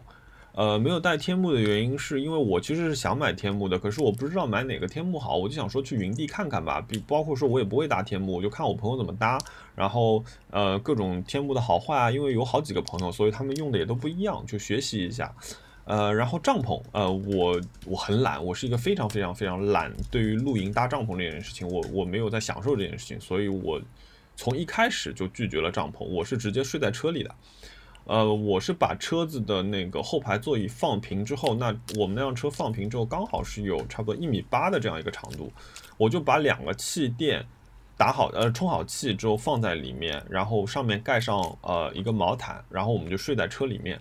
然后我在车窗上面买了一个一次性的那种，呃，防蚊防蚊帐，就是它是套在我整个窗户上面，然后两层，然后这个时候我再把窗户摇下来呢，它就有一个防防蚊的效果了。所以晚上我们是把车锁掉，然后把窗户摇下来，这样保证一个通风，然后我们就睡在车里面，差不多是这样一个情况。然后我这次看下来的话，我还会再添两样东西，一个是呃一个烽火台。烽火台就是一些一个一个架子，然后可以烧一些柴火，然后你也可以把铸铁锅啊，或者说比如说山芋啊这些东西包在锡纸里面扔在里面，呃，还还挺好的，特别是在晚上的时候有个取暖的这样一个效果，嗯，而且烧烧柴火整个过程听那些噼里啪啦的声音是挺挺舒服的一个事情，哦，然后就会还会再买一个天幕，对，你说，嗯，有什么不方便的地方吗？你觉得？哦，我这次有一个对比，因为就是我的朋友他们就在我，因为我睡在车位上面，等于说，然后我朋友他们是睡在营地里面，然后第二天，我的小朋友就跟我说，他们而且是带了行军床的，因为大家可能就没有露营过的朋友可能不知道，其实山里面是非常非常潮湿的，呃，你在山里面睡觉隔湿这件事情是很重要的，所以呢，他们比如说他们的帐篷底下会先铺一个防潮垫。防潮垫上面再铺一个呃什么什么垫，反正也是一个类似什么垫内帐，然后他们内帐里面还会放上行军床，然后再铺上垫子。其实这个过程挺复杂的，我看他们在那搭了好久。然后第二天早上，如果运气好，太阳很大的话，他们就把这些东西摊开，因为这些东西都需要晒干晒干之后才把它收进去的。这个时候我就在旁边，就是躺在瘫在我的那个 Helinox 的那个转椅上面，然后看着他们在那收东西，一边喝喝咖啡，看着他们收。就因为我没有这个过程，而且就是我朋友那天就说，他说，嗯，看了你这个操作之后，他说我觉得睡在车里是一个很好的体验，他打算他下次也要睡在车里面。所以呢，我就觉得说，哎，原来是这样子的哦，其实。你知道，并不是所有的人都会觉得说睡帐篷是一个更好的选择。像我这种比较喜欢舒服又贪于安逸的人来说，其实睡在车里也是一个选择。而且睡在车里，你车内的温度，呃，会比在外面的温度高一些，你晚上也不那么容易着凉。所以，呃，这是我的一个经验啊，我我这次用下来的一个经验。然后说说露营头痛的一个地方，露营我觉得头痛有两两件事情，一个就是上厕所。啊，一般来说，营地是会有一个公共厕所的。然后我们这次那个营地呢，它是一个长条形的，长条形呢，这个厕所呢又在最门口的地方。我们是在中间偏后的这样一个区域。那半夜就是，就比如说你如果要起来上个洗手间的话，那就会变就比较这个路就比较远。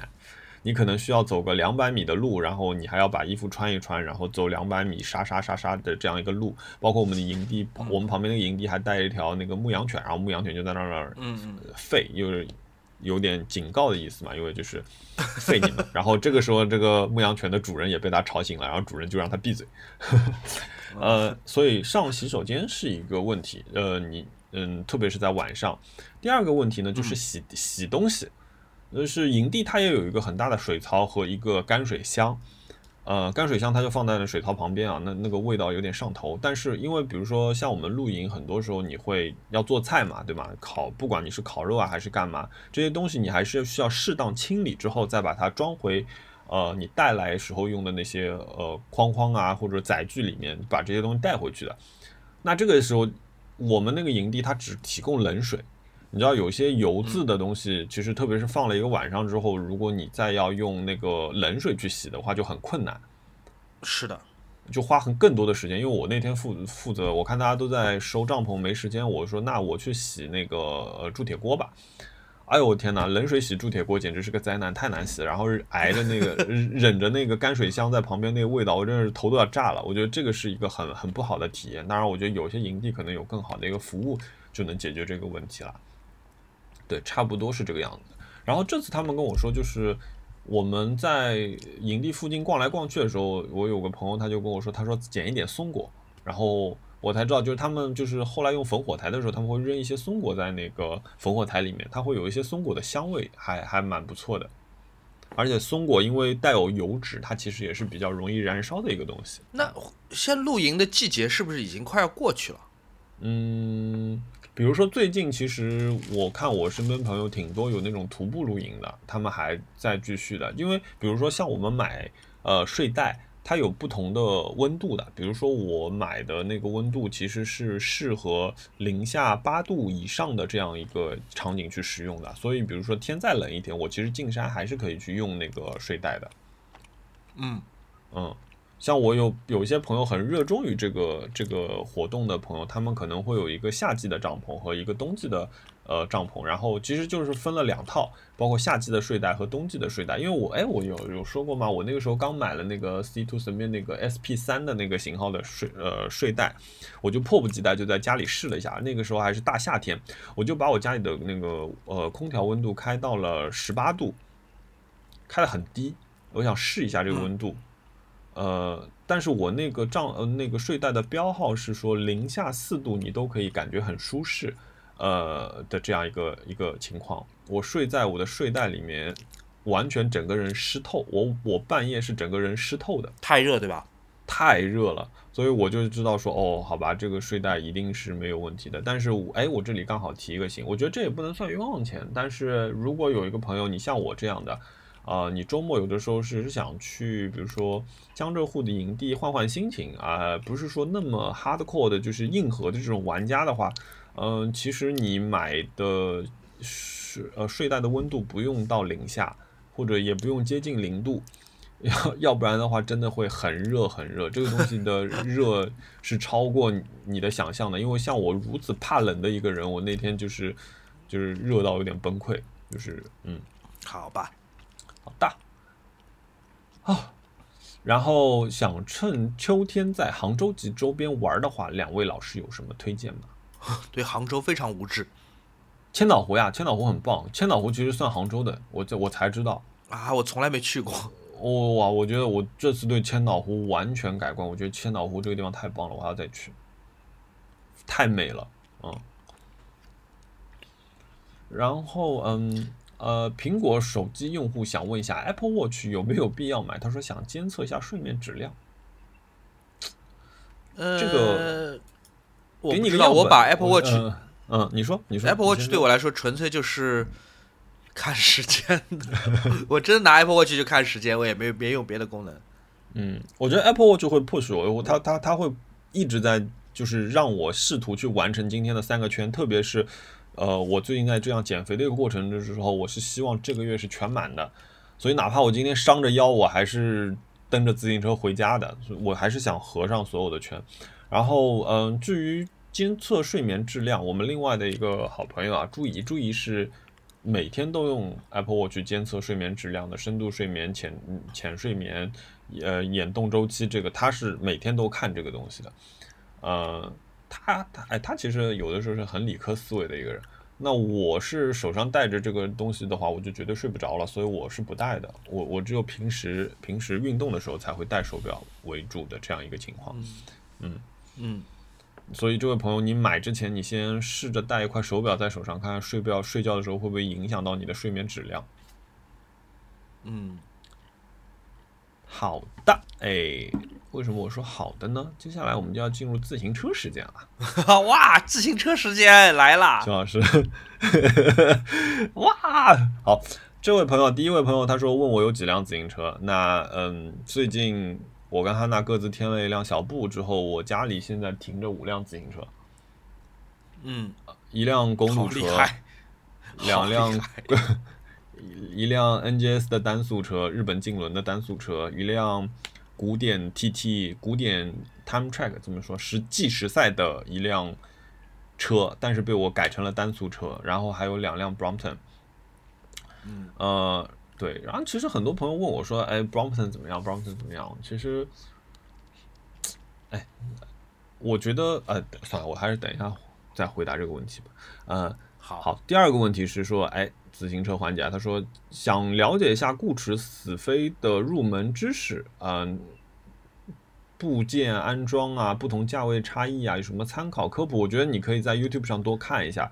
然后之前呃我们播客讲不完，对，对，讲不完，真的讲不完。这个呃太多了，比如说，但有一个牌子我挺喜欢的，M A S H Mesh，一个一个三番的一个一个牌子，你可以了解一下，啊他们有挺多这种类似的内容的。而，之前一直在骑同学的倒刹式死飞，想拼一辆真正的固齿死飞，呃，苦于这个小众哦。这位朋友就是倒刹式死飞，我我理解你说倒刹式死飞是你这个朋友装了一个倒刹花鼓，呃，这个东西是什么样？就是说我骑到一半，我往后倒一下的时候，呃，这个车子会进入一个刹车的状态，根根据我反踩的一个力度来，呃，控制它的刹车。这个车我之前在丹麦的时候骑过，呃，我租车的时候它就有有这种自行车。丹麦好像我在哥本哈根和那个呃 Skagen 都骑的是这种。嗯、这个车需要一定的、呃适嗯、体验，就是一定的时间的适应，嗯、但是适应了之后还是一个很不错的一个自行车，而且这个最大的好处，它就像有点像开赛开汽车的时候，你用脚刹车这样的一个感觉，你的刹车是线性的，嗯，而且最大的好处是它不伤膝盖。你想拼一个真正的固齿死飞，我觉得如果就是你要很年轻，当然当然没有问题了，但是注意就是刹车的时候千万要保护你的膝盖。呃，固执死飞在做漂移和一些竞技动作的时候，其实对膝盖的呃压力是比较大的。嗯，尼克二狗他说：“哎，想问一下莫老师的两台钢架有没有被冷落？哎，怎么可能呢？哎，我就说你还没有好好看我的微博的啊。其实我是回了你的，就是我的钢架没有被冷落，反而是我更喜欢我的这两台钢架了。呃，我最近在，我因为我最近单程通勤是十公里，我每天上下班骑着自行车，但是我不是每天骑着一辆自行车，我有的时候发小步啊，大家可能以为我每天在骑小步，不是的，我每天都在换自行车，以至于我们那边保安说你到底有到多少辆自行车？嗯，我觉得小步，我我分别谈谈各每辆自行车的优点和不好吧。我觉得小步来说，我觉得很好的一个事情是，骑到了公司之后，我可以拎着这辆车拎起来，直接通过大楼底下入，呃，就是正常的入户门进去，然后坐电梯上楼进公司，这个过程很舒适，非常方便。呃，因为 Brompton 的折叠呃也不是很占地方，所以它相当于一个呃登机箱的这样一个尺寸，所以它在电梯里也不太会影响到你的同事，除非在电梯很挤的情况下，嗯、然后也不是很容易刮伤到别人，所以还好。我觉得这是 Brompton 的优点。那 Brompton 缺点是什么呢？就是 Brompton 骑起来，如果我觉得超过五公里之后，这辆车骑起来还是比较累的。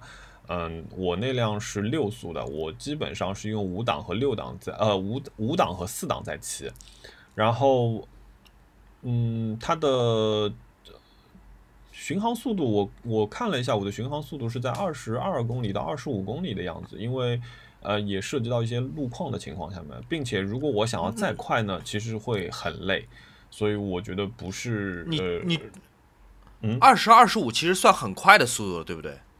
对，我记得我以前骑自行车在嗯城区里面只有十五、城区，你这个是它其实是算上你的红绿灯时间了吧？是应该是你的平啊，均、对，是。的，对对对，我说的其实是你在骑行过程中，你去掉了这些就是等待时间的一个速度。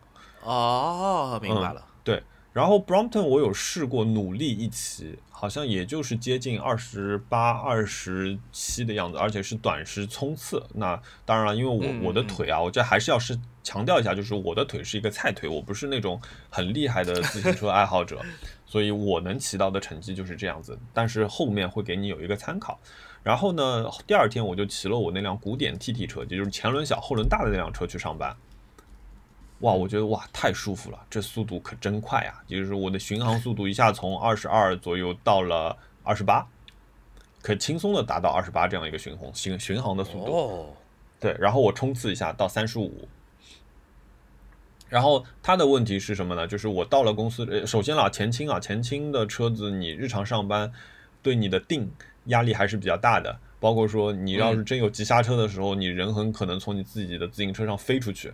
呃，所以我是装了双刹车的啊，还是稍微有一点危险，我不敢骑太快，我只有在非常安全的区域才敢稍微呃加力冲刺了一下。呃，它的缺点是我到了公司楼下之后，我不得不从旁边的货梯找到货梯，然后呃上上楼，就稍微会有一点点不方便吧，我觉得，但也还好，不是很大的麻烦。这个，但是你要跟物业就要沟通了，有些物业让你进，有些物业就不让你进，嗯，你可能就要从地下车库里面偷偷的上去，啊，这个这个是一个问题，然后。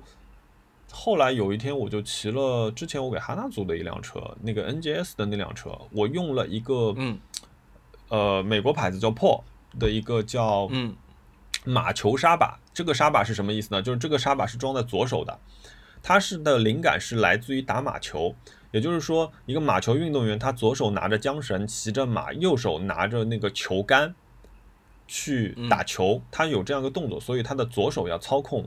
刹整个刹车，所以我的前刹车和后刹车都是连在这个刹把上面的。包括我今天是骑这辆车回来，因为这辆车我有前货架。呃，这辆车的话，这辆车其实可以骑得非常快，这辆车的速度完全不亚于我之前的 TT 单速车，而且这两辆车的前齿用的是一样的，都是四十八齿。呃，后轮一个是十六齿，一个是十七齿啊。这个熊熊老师不用在意啊，这个就是一个一个完全不懂，听不懂。对，这两辆车呢，就是嗯。它的它的速度几乎是一样的，到三十五都没有问题。但是这辆车我就不敢骑快，它都只有一个刹车，这个刹车的效率可能只有我那辆前倾车的一半都不到。所以我我其实骑回来，今天的骑的比较慢，慢慢的。然后呢，我其实昨天啊闪了腰，闪了腰就是因为我去我妈那里把公路车拿来，我想再用公路车做一个评测，看看我的公路车可以到多少。那我昨天晚上我在公路车在呃。平路上的一个冲刺是打，是做到了三十八点九公里每小时，这样一个速度，这个基本上是我在天台山用 Brompton 下坡的一个速度了，当然也是带着一点刹车啊，稍微还是有点危险。然后呃，公路车的车重和它摇车的方式和握把呢，都会让速度更快，但是骑起来也会更累一点。嗯，所以我觉得这是我这次横向比较的一个情况。嗯嗯，供仅供参考。好。他们很快啊！包子线儿掉了，说有什么适合自行车用的包包推荐？呃，FreeTag 之前有一个有一个包叫 F 六零啊，叫还是呃应该是 F 六零，是那种邮差包吗？不是不是，它是挂在车头上的包，它有一个单独设计的部件是为了挂在车头上的。然后 FreeTag 也为 Brompton 单独出过一个包，可是那个包要三千多块钱，我觉得稍微有点贵了。呃，然后我自己现在用的是 Rafa 的一个车头的小紫包包，你要是去我微博就会看到那个包，那个包我记得我买的时候还打折的，大概四十多美金吧，呃，这样一个价格，我觉得这个包很好，因为它后面还有一根抽绳，就是我不挂在车头的时候可以当一个小腰包或者一个小挂包挂在身上。然后，哎，这位朋友说小牛怎么改？小牛也能改。小牛可以改，小牛可以爆改，就是，但是我不建议你改小牛的速度。你如果要改一些外观呢，我觉得没有问题，但不要增加太多的车重啊，因为会影响续航啊。你买了黄金万两，非常感谢你，但是呃，还是再强调一下，小牛本身的速度其实已经挺快的了，就不要去改电机、改电池，这个都会有很大的危险性。呃，用小牛原厂其实已经很好了。嗯，小牛多少钱？小牛，我那辆小牛八千块钱，我买的是 UQI 的顶配，六千块钱还是八千块钱，我忘了。反正就是因为我我有一个通航需求，呃呃续航需求，我需要它有一个比较长续航。因为我那个时候我上班不是比较远嘛，我那时候在浦东的时候，我每天来回就三十多公里了，所以我需要它能跑完全程，比较安心的跑完全程啊。这个洛蒙啊，他说让我详细说一下打脸买小布的全过程。其实买小布的。对，啪啪，好，先打上。然后，熊老师知知道的嘛？我之前疯狂吐槽，就是就不要买小。我知道上次你播客里面讲，对，因为我永远不喜欢小布，我永远不喜欢小布，所以上次你播客里讲 你买了小布，我是真的就对我也想听听你讲你的心路历程。就是如果你今天问我，呃，要不要买小布？比如说下面那个菜谱昌记，他就问我说，Prompton 推荐哪个系列？我跟你说，我哪个系列我都不推荐，我先问你一个问题：你有车吗？你买小布是想要像我就比如说像我这样，就是我把比如说我去呃千岛湖，我就拿着小布在城市里到处跑，然后去吃饭这样的一个情况。虽然说我们每个城市现在都有共享单车啊，也可以解决这个问题。那我想说，我骑一个可能自己更熟悉的车，我舒服一点。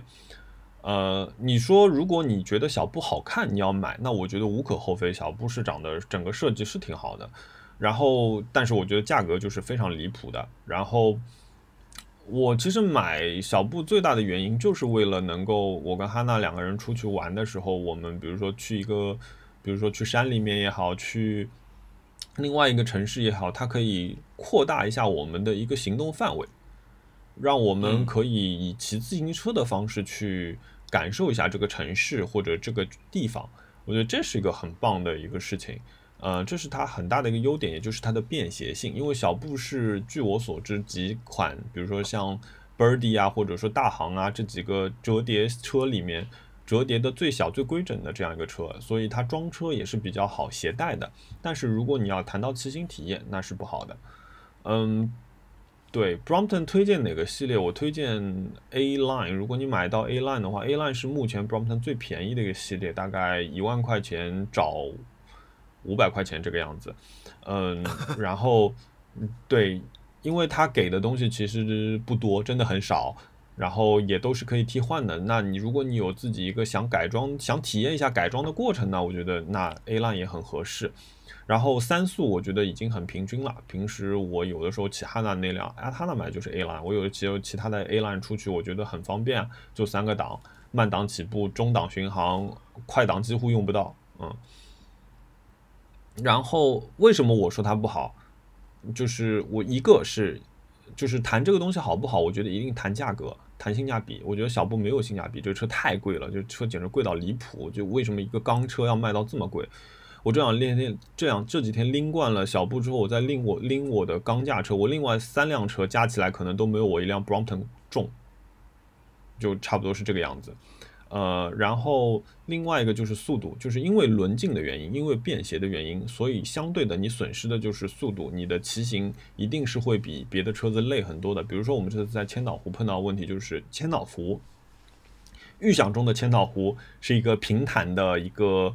呃，怎么说平路路段？对，如果我们拿那个比赛来说，是个平路路段。可是万万没想到，它是一个起伏路段，它有非常非常多的缓上坡和呃长下坡，还有一些小爬坡。那我呢，我觉得我不具备参考性，因为我是条菜腿，我骑着骑着我就骑不动了。我们那天的途前进速度大概也就是前进了二十公里，因为我们还要折返，所以一天骑了四十公里。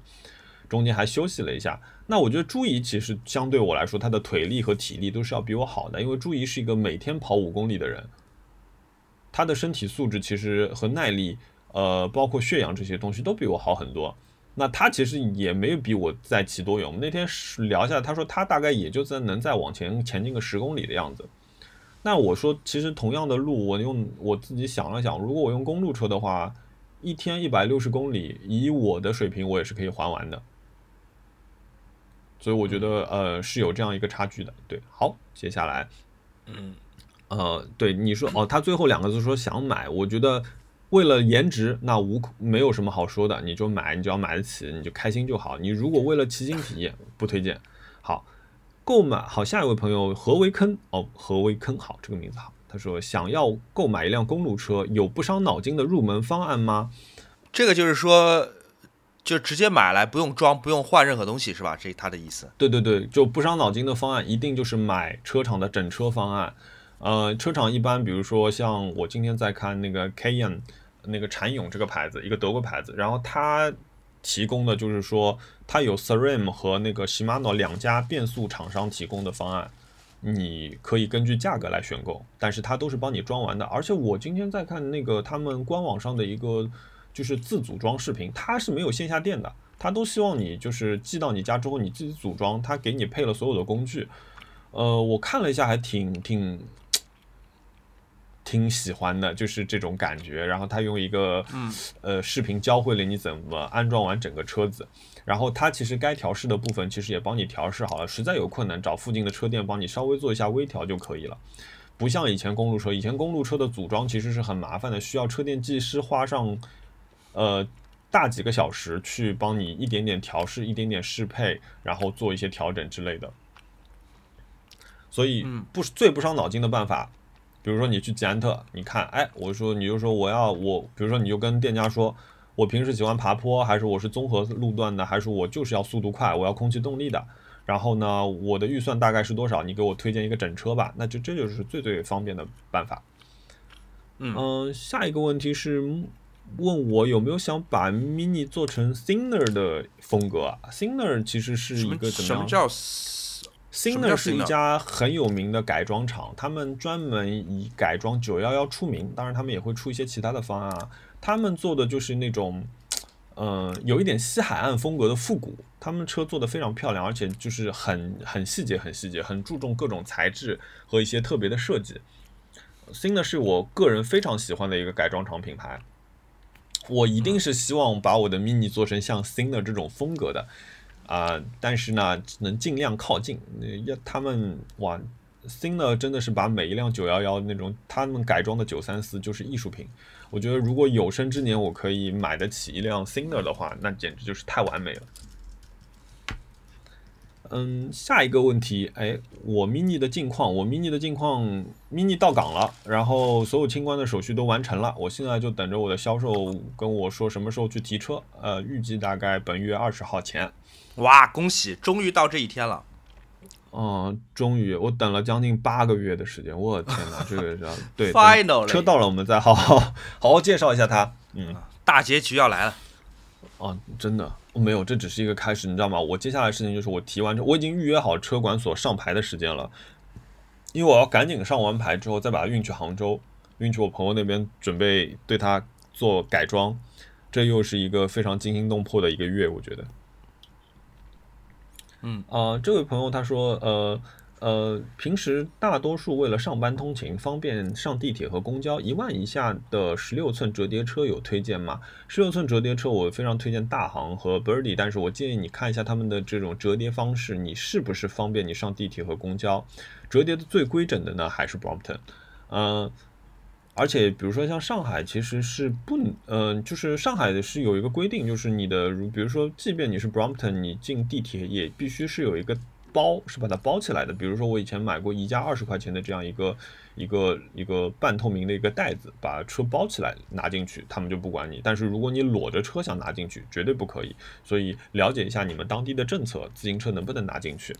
然后 Birdy 和大行的骑行体验很好，这个是我稍微体验过一下的，呃，我觉得是更接近于一个大车的一个骑行体验。然后哦，这个问题就是明年 F1 上海站，哎，现在 F1 上海站又回到了赛例啊，明年的呃 F1 赛场的整个赛例，他说会不会去现场支持？除了头哥和冠宇，还支持哪个车队和选手？呃，除了头哥和冠宇啊，冠宇很棒，我再次。祝贺冠宇今年拿到了一个续约的合同啊！中国的第一个 F1 车手，我觉得就是很意外，也不能说很意外吧，我就很开心。他今年在那个今年的赛季完全证明了自己有能力在这个呃顶级的赛事跑下去。包括昨天他被那个拉蒂菲撞了之后，能够这么平和的去去面对镜头，我觉得这很棒。对，不像有些车手会去敲另外一个车手的头盔，嗯。我还支持哪个车队？我除了也不能说，哎，我也不能说我完全不支持红牛吧。毕竟我还是很喜欢纽维这个设计师的。呃，我其实看赛车还挺平和的。我喜欢赛车现在整条赛道上任何一个角落发生的缠斗。嗯，跟年轻时候刚看的时候，比如说特别希望法拉利赢这种心态已经不一样了。嗯，我现在我觉得是在可以享受整个比赛了。呃。好，最后一个问题啊，最后两个问题，sorry，呃，请问会在阴雨季坚持骑车吗？有什么后挡泥板或者防水的小技巧吗？我会在阴雨季坚持骑车。如果我今天特别想骑车，无论外面是什么情况，我都会骑车出去。然后挡泥板不装太难看了。然后防水的小技巧，嗯，我一般会多带一套衣服。如果我背包的话，我的 Rafa 的背包是带自己带一个防雨罩的，所以把防雨罩装上，然后多带一套衣服，我就出去了。我到公司就把这套衣服换掉了。呃，好看永远是排第一位的。然后最后一个问题，这位朋友想换一个小布的车把，他说出去玩时间长时间骑行使用啊，长时间骑行不要骑小布。然后有什么推荐的吗？这种怎么样？它配的是一个 P 把，P 把是小布停产的一个车把。这个车把呢，它最大的好处就是说它有各种各样的握握把姿势，可以让你在长途的骑行中不断的变换姿势来缓解手部的一个吃力和腰部的一个一一个一个疲劳。呃，P 把很好的 P 把，但是现在都只有第三方 P 把了，一定一定选一个品牌好一点的、牢靠一点的，因为这个车把如果一旦出问题，是一个非常非常危险的事情，啊，好吧。然后你如果你一定要骑小步出去呢，换 P 把去做长途旅行是一个很好的选择，然后把坐垫也换的舒服一点，一定要对屁股友善一点。然后还有一种东西啊，今天朱谦在聊，他说他不能骑长途，我说就是。呃，很多品牌，包括像迪卡侬或者蝎子啊，都有这样的呃内裤，就是这个内裤呢，屁股上面是带一个垫子的，这个就是为了长途骑行更舒适去准备的一种衣服，你可以参考一下。哦哦，回答完了，我嗓子哑了。早安，呃，喂，熊老师，熊老师醒一醒了，哎，熊老师，哎，早，哎，熊老师早，好，哎，这样下面有一个问题要来问一下熊老师了啊，就是。熊老师最近有没有推荐的书呀？有没有一些诗集呀，或者诗人的作品？谢谢。哦，我有一本书很推荐。啊，你说，你说，我也听，我要买。我我好久没买书了。读库出了一本书，这本书的名字，啊、呃，软估计要叫了。广东人又觉得不吉利，它的名字叫做《讣告》。你知道什么叫讣告吗？嗯，哪个就是左讣啊？左边是言字旁，右边是萝卜的卜。讣告就是当人死后，在报刊或者报纸上面刊登，就宣告他死亡的新闻以及简短的一个生平。嗯嗯，这本书是《经济学人》出的，呃，所有的讣告的，就很重要的一些讣告集结成了一本书的中文版。我觉得这本书特别特别有意思。哦，这个逻辑还挺特别的。为什么会出这样一本书？它是在哪个语境下面的？它是西方的书吗？呃，对，它就是《经济学人》是本英国的呃经经济跟政治性的一个杂志，相对比较偏中立的一个，就不太不太左不太右的这么一个一个媒体。而且它《经济学人》它跟所有的英国媒体一样。呃，它的它远比它的名字要听起来有趣的多，对吧？经济学人听起来好像很有点枯燥，有点头疼。但其实经济学人的文笔，对经济学人的文笔是很有趣，而且他讨论的也不仅仅只有是经济。那么在他非常呃非常悠久的历史当中，呃，他们有碰到比如政界或者商界或者是文化界的人去世了，嗯。啊，他会写一篇他的那个讣告。其实每每一本杂志或每一本报纸都会写，但《经济学人》的讣告会特别特别有意思。这里面你能找到谁？你能找到那些很出名的企业的创始人、品牌的创始人，找到那个大亨，呃，石油、能源、交通各种领域的，也有各种各样就是你想不到的人。打比方说，《嗯讣告》这本书里面，他一九九六年登载了一篇孙耀庭的讣告。孙耀庭是中国最后一个太监。嗯，哦，呃，对，就是这很写的很漂亮，就是他每一篇讣告，他的那个文章都很漂亮。我可以给大家念第一段啊，就是，呃，孙耀，对他本人孙耀庭，他作为中国最后一个太监，他确实没有影响中国的历史，但他本身的存在就是。因为他运气好，因为他寿命长，他变成了中国最后一个活着的太监。在他一九一九九六年十二月去世的时候，他成为了一种代表。就是在他死后的这一天，好像旧的中国和新的中国已经再也没有重叠的人和事了。他的第一段是这么写的，我觉得我觉得文笔真的很漂亮。新中国该如何处置孙耀庭？一些人想要治他的罪，他被视为旧中国生活的遗物。尚未成年即被阉割，一直作为太监生活在皇宫里，服侍中国的末代皇帝。有人认为他显然不适合在建立的新社会的革命群众中生活。在二十世纪六十年代的文化大革命期间，这一看法更加根深蒂固。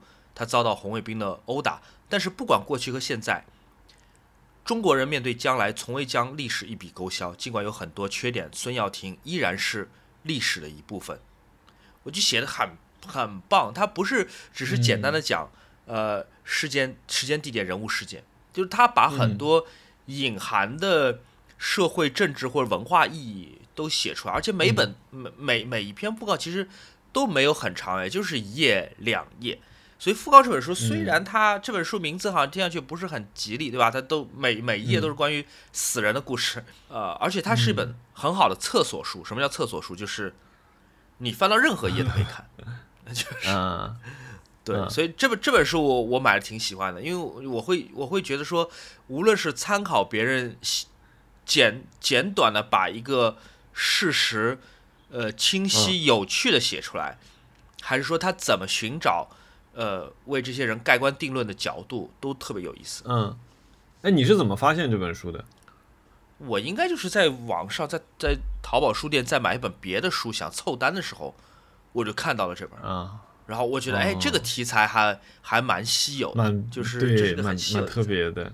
嗯嗯嗯，好的。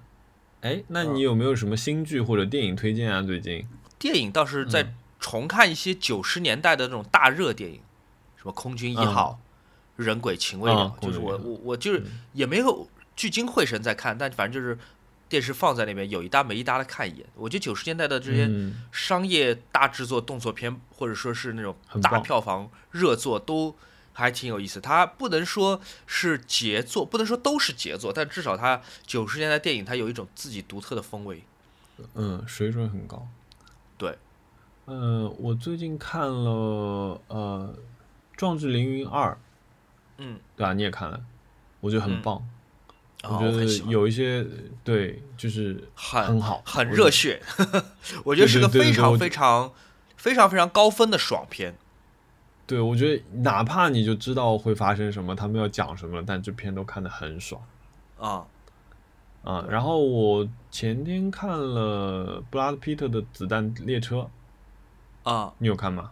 我还没看，我很想看。我觉我觉得是一个很好的漫改，我那我就不剧透了。我觉得是值得一看的漫改，呃，很很很棒。然后我最近在看一个美剧，嗯，是有一点意外点开，但是突然发觉很好看的是《大楼里大楼里只有谋杀》这部片子，呼噜拍的。哦，这个我不知道了。他讲的是一个纽约的城市故事，然后他就是说纽约的一个。大的一个这种豪华公寓楼里面，就是比较古的一个楼里面，然后发生了一些呃事情，然后那个，哎，怎么有音乐的声音？我不知道，听到吗？哦，哎，可能我点错什么东西了吗？哦，然后那个呃，然后就是三个有三个人呢，他们一直也是听 podcast 的。就我那天截图说，为什么这个他们一个月一个星期都没有更新一集，就是就是截图就来自于那部片。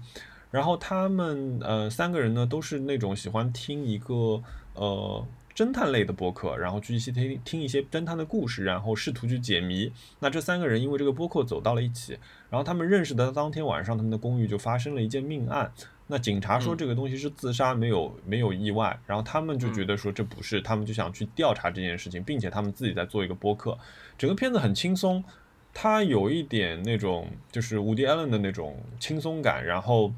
他也是有一点像科明斯基理论这样的，就是因为，嗯，他们剧中的组合是两个老头儿加一个小姑娘这样的一个组合，这两个老头儿就是也有各自的个性，然后有一些怪癖，然后，对，然后他们，我在看第一季啊，他们第三季已经预定了，嗯。他会顺着，就是有这也跟日剧有点像，每集讲一个人，然后他们就会顺着一些故事的线索去介绍这个公寓里面形形色色的人。我觉得这个很好玩，就有点像在看窗外的故事这样的感觉。最后一个问题，今天我们最后一个问题啊，其实也也也不是一个问题。我觉得，嗯，这位朋友他叫不要问我拖延是什么，他说吐槽一下我最近的消费苦恼。他说还有一个多月生孩子了，最近真的是看婴儿车看得眼花缭乱。不太愿意买太贵，也不想买太便宜，中间价位好像各有各的短板和鼓吹，头疼。他其实也没有让我们解决这个问题啊，因为他也知道我们俩解决不了这个问题。那我我其实读这段，我想说，那你还有一个多月要生孩子了，就是祝福你一切顺利啊，然后让你的宝宝对，哎，他宝宝的胎教就是听 Fishes Wishes 啊，哇，这真的是太棒了，我操，开心。嗯，对对，祝福一切顺利，哎。好好，我下一集我们来讲讲我的那个千岛湖之行和熊老师拍片的一些故事。对，我还列了我我说的我要我买了啥，许愿的啥，我下放下期讲。好呀，那我们今今天先这样。啊，好，回头见，朋友们，拜拜，拜拜。哎，谢谢收听，拜拜。